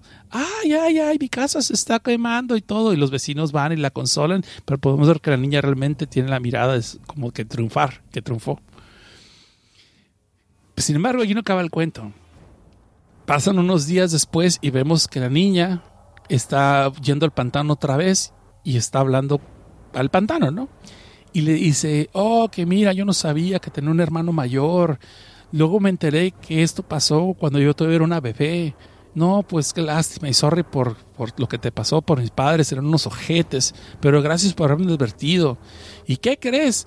La aseguradora ya me dio todo el dinero. Tengo bastante dinero como para toda la vida, porque hasta me tocó tu parte y de repente sale del pantano el cadáver del niño y dice, ¿y quién te dijo que ibas a salir libre de esta? Y la jala. Tú me vas a acompañar al infierno. Fin.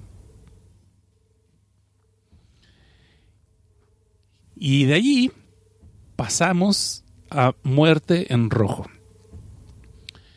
Este es la historia de la niña que tiene que el color rojo le causa terror, que no puede ni siquiera colorear en cosas en rojo, no puede ver la pintura de niñas en una persona roja, ni puede ver vestidos rojos. Y después de que le hacen exámenes y que ven que pues no tiene aparentemente nada malo, tal vez tenga una alguna mala experiencia y no se acuerda de eso, de repente la niña se acuerda que ella y su mamá eran muy unidas y a su mamá le gustaba mucho vestirse de rojo y pintarse los labios de rojo cuando salía a la calle junto con sus zapatos rojitos. Y eran tan amiguis miguis que la niña también se vestía de rojo igual cuando mamá salía a la calle. Desgraciadamente en una de esas cuando salieron las dos a pasear, se les aparece un maníaco, una persona loca con un cuchillo y asesina a la mamá. Y enfrente de la niña la empieza a destazar esto aparentemente le causó el trama a la niña y está bloqueada. Y lo malo es de que en una de esas, cuando se acuerda, sufre una especie de trauma, es como se llama, eh, de estrés postraumático, justo en la clase de cocina. Y en eso es en lo que estaban aprendiendo a cortar el pescado, se le prende de repente la chispa y empieza a pensar que todas sus compañeritas la quieren matar a ella. Entonces ella se empieza a defender y obviamente hace un destazadero por todos lados de sus compañeras porque realmente nadie la iba a atacar. So de ahí saltamos a lo que es horror en blanco. Ese es el de los que queda en la familia que va eh, en, el camino y empieza a haber una nevada. Cuando el carro se detiene, ya no pueden avanzar, el padre va a pedir ayuda porque piensa que el pueblito está solamente tras la lomita, que unos 15, 20 minutos ya regresa para pedir ayuda, a ver si puede conseguir una barredora que limpie el camino. Entonces, eh, al principio la señora no quiere que los deje solos porque están ella y los dos niños y qué les va a pasar si algo les pasa, cómo se van a enterar y cómo va a saber si él regresó. Toma en cuenta que esto es en las épocas antes de los celulares, ¿no? Y aunque hubieran sido celulares, de seguro hubieran salido con que no había señal en ese camino alguna jalada así. Pero esto, es los cuentos de, de Hideichi Hino sí se ve que son mucho de la onda tipo ochentera porque ni siquiera se menciona internet, ¿sí me explico? Ah, y, la televisión es como que lo más avanzado que hay. Ni siquiera hay teléfonos inalámbricos, ya no digamos este, teléfonos celulares. Entonces el papá se va y pasa una hora y media y el papá no regresa. Y la tormenta se ve cada vez peor. Entonces los, la mamá dice, no, pues yo también me voy a buscar al papá a ver si no se perdió y luego ahorita regreso, no debo de tardar, estoy seguro que ya va a estar cerca, pero quiero que encuentre el camino y el carro ya de hecho estaba prendido todo ese tiempo para mantener el calor dentro del carro y sin embargo se apaga el motor y ya no lo pueden volver a prender. Entonces la madre los deja a los niños solos y promete regresar pronto. Pero podemos ver que la madre ya no regresa. Los niños cada vez tienen más frío y de repente vemos que alguien llega alrededor del carro y les empieza a tocar la ventana. Los niños al principio piensan que son los padres que han regresado, pero para sorpresa de ellos son realmente unos demonios de la nieve, que solamente están tratando de atormentarlos porque saben que están solos y sin salvación. A la mañana siguiente pasa la barredora de nieve y logra limpiar el camino. Y después se notan de que hay un montículo de nieve que no está cerca del camino principal. Se tratan de acercar y donde descubren dentro de lo que es el carro los cadáveres congelados de los cuatro eh, miembros de la familia. Entonces te quedas tú, ¿qué es lo que realmente pasó? Si alguna vez realmente se fueron los padres o el demonio de las nieves los volvió a poner allí juntos para que murieran en familia. Eso sí, a mí me gustó. Ese me gustó. Se me hizo muy sencillo, muy sencillo, pero se me hizo que viva al punto. De ahí pasamos a Horror en Gris, que es el de este doctor cirujano que de repente no puede percibir ya los colores y todo lo ve gris. Y se empieza a desesperar porque físicamente sus ojos no tienen nada malo y mentalmente sus reflejos y todo no indican ningún desorden.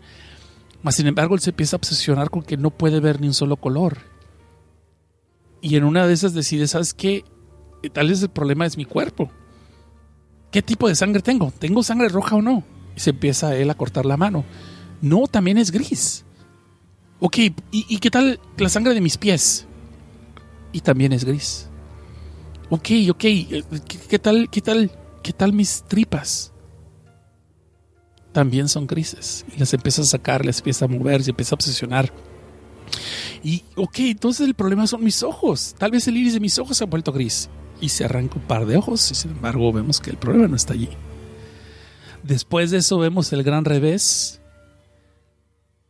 de que el anciano entiende lo que pasó y nos narra. Oh, sí, ya me acordé. Yo estaba trabajando muy duro para poder ganarme el premio Nobel con esta investigación, pero pues me morí, me morí, me morí por el trabajo, el exceso de trabajo. Y pues mi trabajo no fue publicado ese año, le dieron el premio Nobel a otra persona, pero después la gente se dio cuenta de mis trabajos y, y me hicieron esta estatua, la estatua que ahora resido. Por eso todo lo veo gris.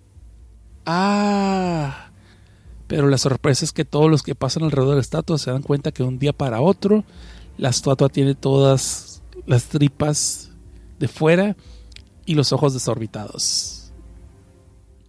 Y bueno, ese es el final de esa. De, de ahí pasamos a Horror en Verde. Horror en Verde es ese chamaquillo que le encanta trepar los árboles, andar de arriba para abajo como Tarzán, como cualquiera de muchos de nosotros lo hicimos cuando éramos niños. Y este, espero que lo hayan hecho porque es una experiencia bien chida. Y este, porque no nos podían llevar a la montaña, está muy cabrón. Entonces, en una de esas, el chamaco se cae y se descalabra. Aparentemente la vida no es grave, pero sin embargo vemos que tal vez una semilla cayó dentro de su, eh, de su herida y empezó a germinar dentro del cráneo. El problema es de que esa, esa pequeña planta que empezó a crecer, que tiene conciencia aparentemente, echa raíz y las raíces empezaron a entrar dentro del cerebro del niño. Entonces el niño, viendo que no se la pueden extirpar esa planta, empieza a alimentar a la plantita que está arriba de su cabeza, porque solamente cuando la alimenta con bichos y con insectos, eh, se queda quietecita y puede pasar como una desapercibido como una vida normal. Sin embargo, él deja de tener hambre como tal cual otra persona, pero empieza a sentir que se llena de músculos lo cual llega a descubrir de que realmente por dentro están empezando a germinar más plantas. Y lo peor del caso es de que todas esas plantas están echando raíz dentro de su cuerpo, lo cual están impidiendo sus otros órganos vitales. Y obviamente su aspecto empieza a cambiar como si fuera Swamp Thing, pero lleno de plantas y vegetales, ¿no? Flores así inclusive. Eh, de ahí el problema empieza con que empieza a caminar cada vez con más dificultad, con más pesadez. Y sin embargo ya no empieza, ya no necesita alimentarse porque por medio de las plantas puede efectuar la fotosíntesis, que lo está alimentando directamente con los rayos de luz del sol. Sin embargo, una vez de esas que empezó a sentirse tranquilo y a gusto, se quedó acostado en el suelo y no se dio cuenta que sus pies empezaron a formar raíces que traspasaron el suelo de su casa hacia lo que es el suelo, la tierra debajo de la misma, y ya no se puede morir, ya no se puede mover, perdón, ya se tiene que quedar allí, hasta convertirse literalmente en un jardín humano inmóvil. Y es allí donde nos llega al revés donde vemos que realmente lo que pasó es que el niño quedó en coma después de la caída y que todo es lo que él está soñando. Los doctores no pueden hacer nada por él, pero están esperando que algún día despierte. Sin embargo, se quedan todos preguntando, ¿qué será lo que está soñando él? Y de ahí pasamos a horror en amarillo. Este es de cuando eh, en una noche que en un día que estaba lloviendo, una tarde lluviosa, varios niños de la escuela iban saliendo con una maestra que los estaba llevando en hilerita a cruzar la calle para llevarlos a sus casas y todos llevan sus impermeables amarillos. Cuando de repente pasó un, un tráiler, un camión, no un tráiler como Optimus Prime, sino un, camión, un pickup truck, no sé cómo decirlo, una camioneta de carga y atropelló a la maestra y a tres niños y los mató. El conductor se da la fuga. Más sin embargo, el conductor quedó con un sentimiento de conciencia, ¿no? Se deshizo del carro, del troque, lo tiró a un pantano. Y sin embargo, después empieza a tener alucinaciones donde los pollitos que están en la granja de su esposa, que ella los cría, cada vez que están saliendo de sus huevos nuevos pollitos, todos están saliendo con la cara de los rostros de las personas que él mató. Perdón, me estoy quedando. Entonces, él empieza a alucinar cada vez más por la culpa de que todos los rostros de los, de los que mató están en cada vez todos los pollos. Pero sin embargo, podemos ver que las otras personas no ven nada, nomás él. Y se empieza a volver loco cada vez más. Hasta que un día, este, a punto de estar alucinando, su esposa se desespera y lo está siguiendo en la calle. Llega la niña de su escuela y de repente vemos que aparece el camión que le había tirado al pantano y es conducido por la maestra y los otros niños que él atropelló y vienen a cobrar venganza. Todo acaba en que simplemente el, el camión los acaba atropellando a esta familia de tres. Y bueno, eso es todo por el día de hoy. Espero les haya gustado estas, estas mangas, les hayan causado curiosidad de verlos. Y si ustedes tienen alguna sugerencia, por favor, no dejen de darlas allí, las sugerencias, las otras cosas, no, no, den otra cosa. Bueno, pueden aventarme en la cara las monedas ahí en el Patreon, patreon.com, diagonal desde abajo. Eh, les, les voy a decir que a partir de esta semana, esta quincena, después de marzo 15, voy a empezar a hacer contenido para los Patreons que va a estar siendo subido para allá nomás. Los, los episodios de Filme, Tinta y Sangre y de Desde Abajo van a seguir como siempre. No es de que, ah, ya nomás vamos a cobrar. Y la chi-". no, no, no, va a ser lo de siempre. Pero eh, he, pasado mucho tiempo sin publicar nada y hay mucha gente que bien pudo haberse retirado del Patreon y sin embargo sigue apoyando. De hecho, han llegado nuevos y discúlpenme que no tuve la lista para mencionarlos en este episodio. Discúlpenme, eso sí, los voy a mencionar después en edición. Voy a hacer un audio exclusivamente para eso, porque se me hace muy. Tengo que agradecer a la gente que. Yo sé que no todos lo pueden hacer. Eh, pueden apoyar el proyecto desde un dólar. Y hay personas que hacen ese esfuerzo de inclusive dar más que eso. Y a pesar de que yo no he publicado en cierto tiempo ni con tanta regularidad, este, siguen allí y en vez de retirarse van llegando más gente. So, una forma de agradecimiento por ese extra que dan ellos, voy a empezar a crear dos, tres reseñas, tal vez una por semana extra, aparte del contenido que estoy creando. Y voy a tratar también, en lo que es desde abajo, ya hacerlo regular una semana. Ya voy a salir de un curso que estoy tomando ahorita. Ya voy a tener un poquito más de tiempo. No súper mucho tiempo porque estoy estudiando para certificación del Network Plus. Pero ya creo darme un poquito más de tiempo. Y sí, es que a veces también se me juntan las películas. Y no, no, he hecho las películas de este año que salieron en cine. Por no decir las que ya tenía que haber visto en videos. O disculpen por eso. Pero muchas gracias a todos ustedes que están aquí. Y para los que nos escuchan en podcast, voy a decirles que todavía nos están acompañando todavía en vivo. Eh, Butlerby, Rick Sánchez. Uh, Kagekao 23, Deadpool el Pollo Loco, Janus G, Nosferatu, Crossfire GS, Ulises Vallejo, Mike, Estivo 64, de aquí hasta Rusia, un saludote y un abrazo carnal, gracias por acompañarnos. Este, Aikain, Joy Trash, Mario GS, o sea, Mario GSA 79, Midamar, Señor Suki y tres personas que no se pusieron el nick. ¿Ok? Hay otras personas que estaban aquí, pero ya se fueron, así que no los voy a mencionar porque pues, ya no me acuerdo los nombres. bueno, espero les haya gustado este episodio. Nos aventamos más de dos horas y quince, dos horas y veinte. So, dice que ya que Mario dice que pues allá donde él está es la una con 30 minutos. Pues aquí ya van a ser las doce y media porque va- vamos a adelantar la hora al rato. Al rato la vamos a adelantar. Que siempre se me pasa y si no es porque mi esposo me recuerda, olvídate. Ya, si no mañana llegaría bien tarde y me iba, iba a arder Troya, ¿no? porque soy el único que está mañana de guardia en la oficina. Pero bueno, eso no tenían que saber ustedes, pero ya lo dije. Porque comparto mi vida con ustedes. Muy bien. Gracias por haberme acompañado, muchachos y muchachas. Espero les gustó este episodio y lo voy a subir pronto. Voy a hacerlo lo más pronto posible. El próximo miércoles ya va a estar disponible en las vías de contagio, como siempre. Eh, lo pueden escuchar esto en Spreaker, en iTunes. Eh, si tienen lo que es Podcast Addict, también lo pueden encontrar en esa aplicación. Eh, ya estamos en Spotify y estamos también en. Ay, chingada. sí, ya dije Spreaker, ¿verdad? Sí, ya dije Spreaker. Bueno, en otros pinches donde quieren subir podcast ahí son. Perdón, ya estoy un poquito cansado. Ok, muchas gracias, muchas gracias. Yo no soy chilango, yo estoy en Los Ángeles y mm, crecí en la frontera en Mexicali, Cacao 23. Soy estoy en otro lado, sorry. Sí, tengo todo el pinche acento, güey, tengo todo el pinche acento, yo sé. Muy bien. Nos vemos entonces en dos semanas y quería hacerles la encuesta, por eso les pedí que siguieran el Twitter. Este, quería ver que ustedes me dijeran si podemos, si les parecería bien si cambiamos el día de filme Tinta y Sangre o si el sábado es el mejor día que les conviene. Digo, si es que lo escuchan en vivo. Si lo escuchan en podcast, pues que no, creo que si afecte demasiado. Pero si creen que es mejor para ustedes los viernes en la noche en vez de lo que son los sábados en la noche. ¿Cómo ven? Ahí me dicen después, este, ¿sale? Ah, dicen que era para Mario. Perdón, perdón, perdón, ya estoy cansado. Sale pues, sigan chidos y no cambien.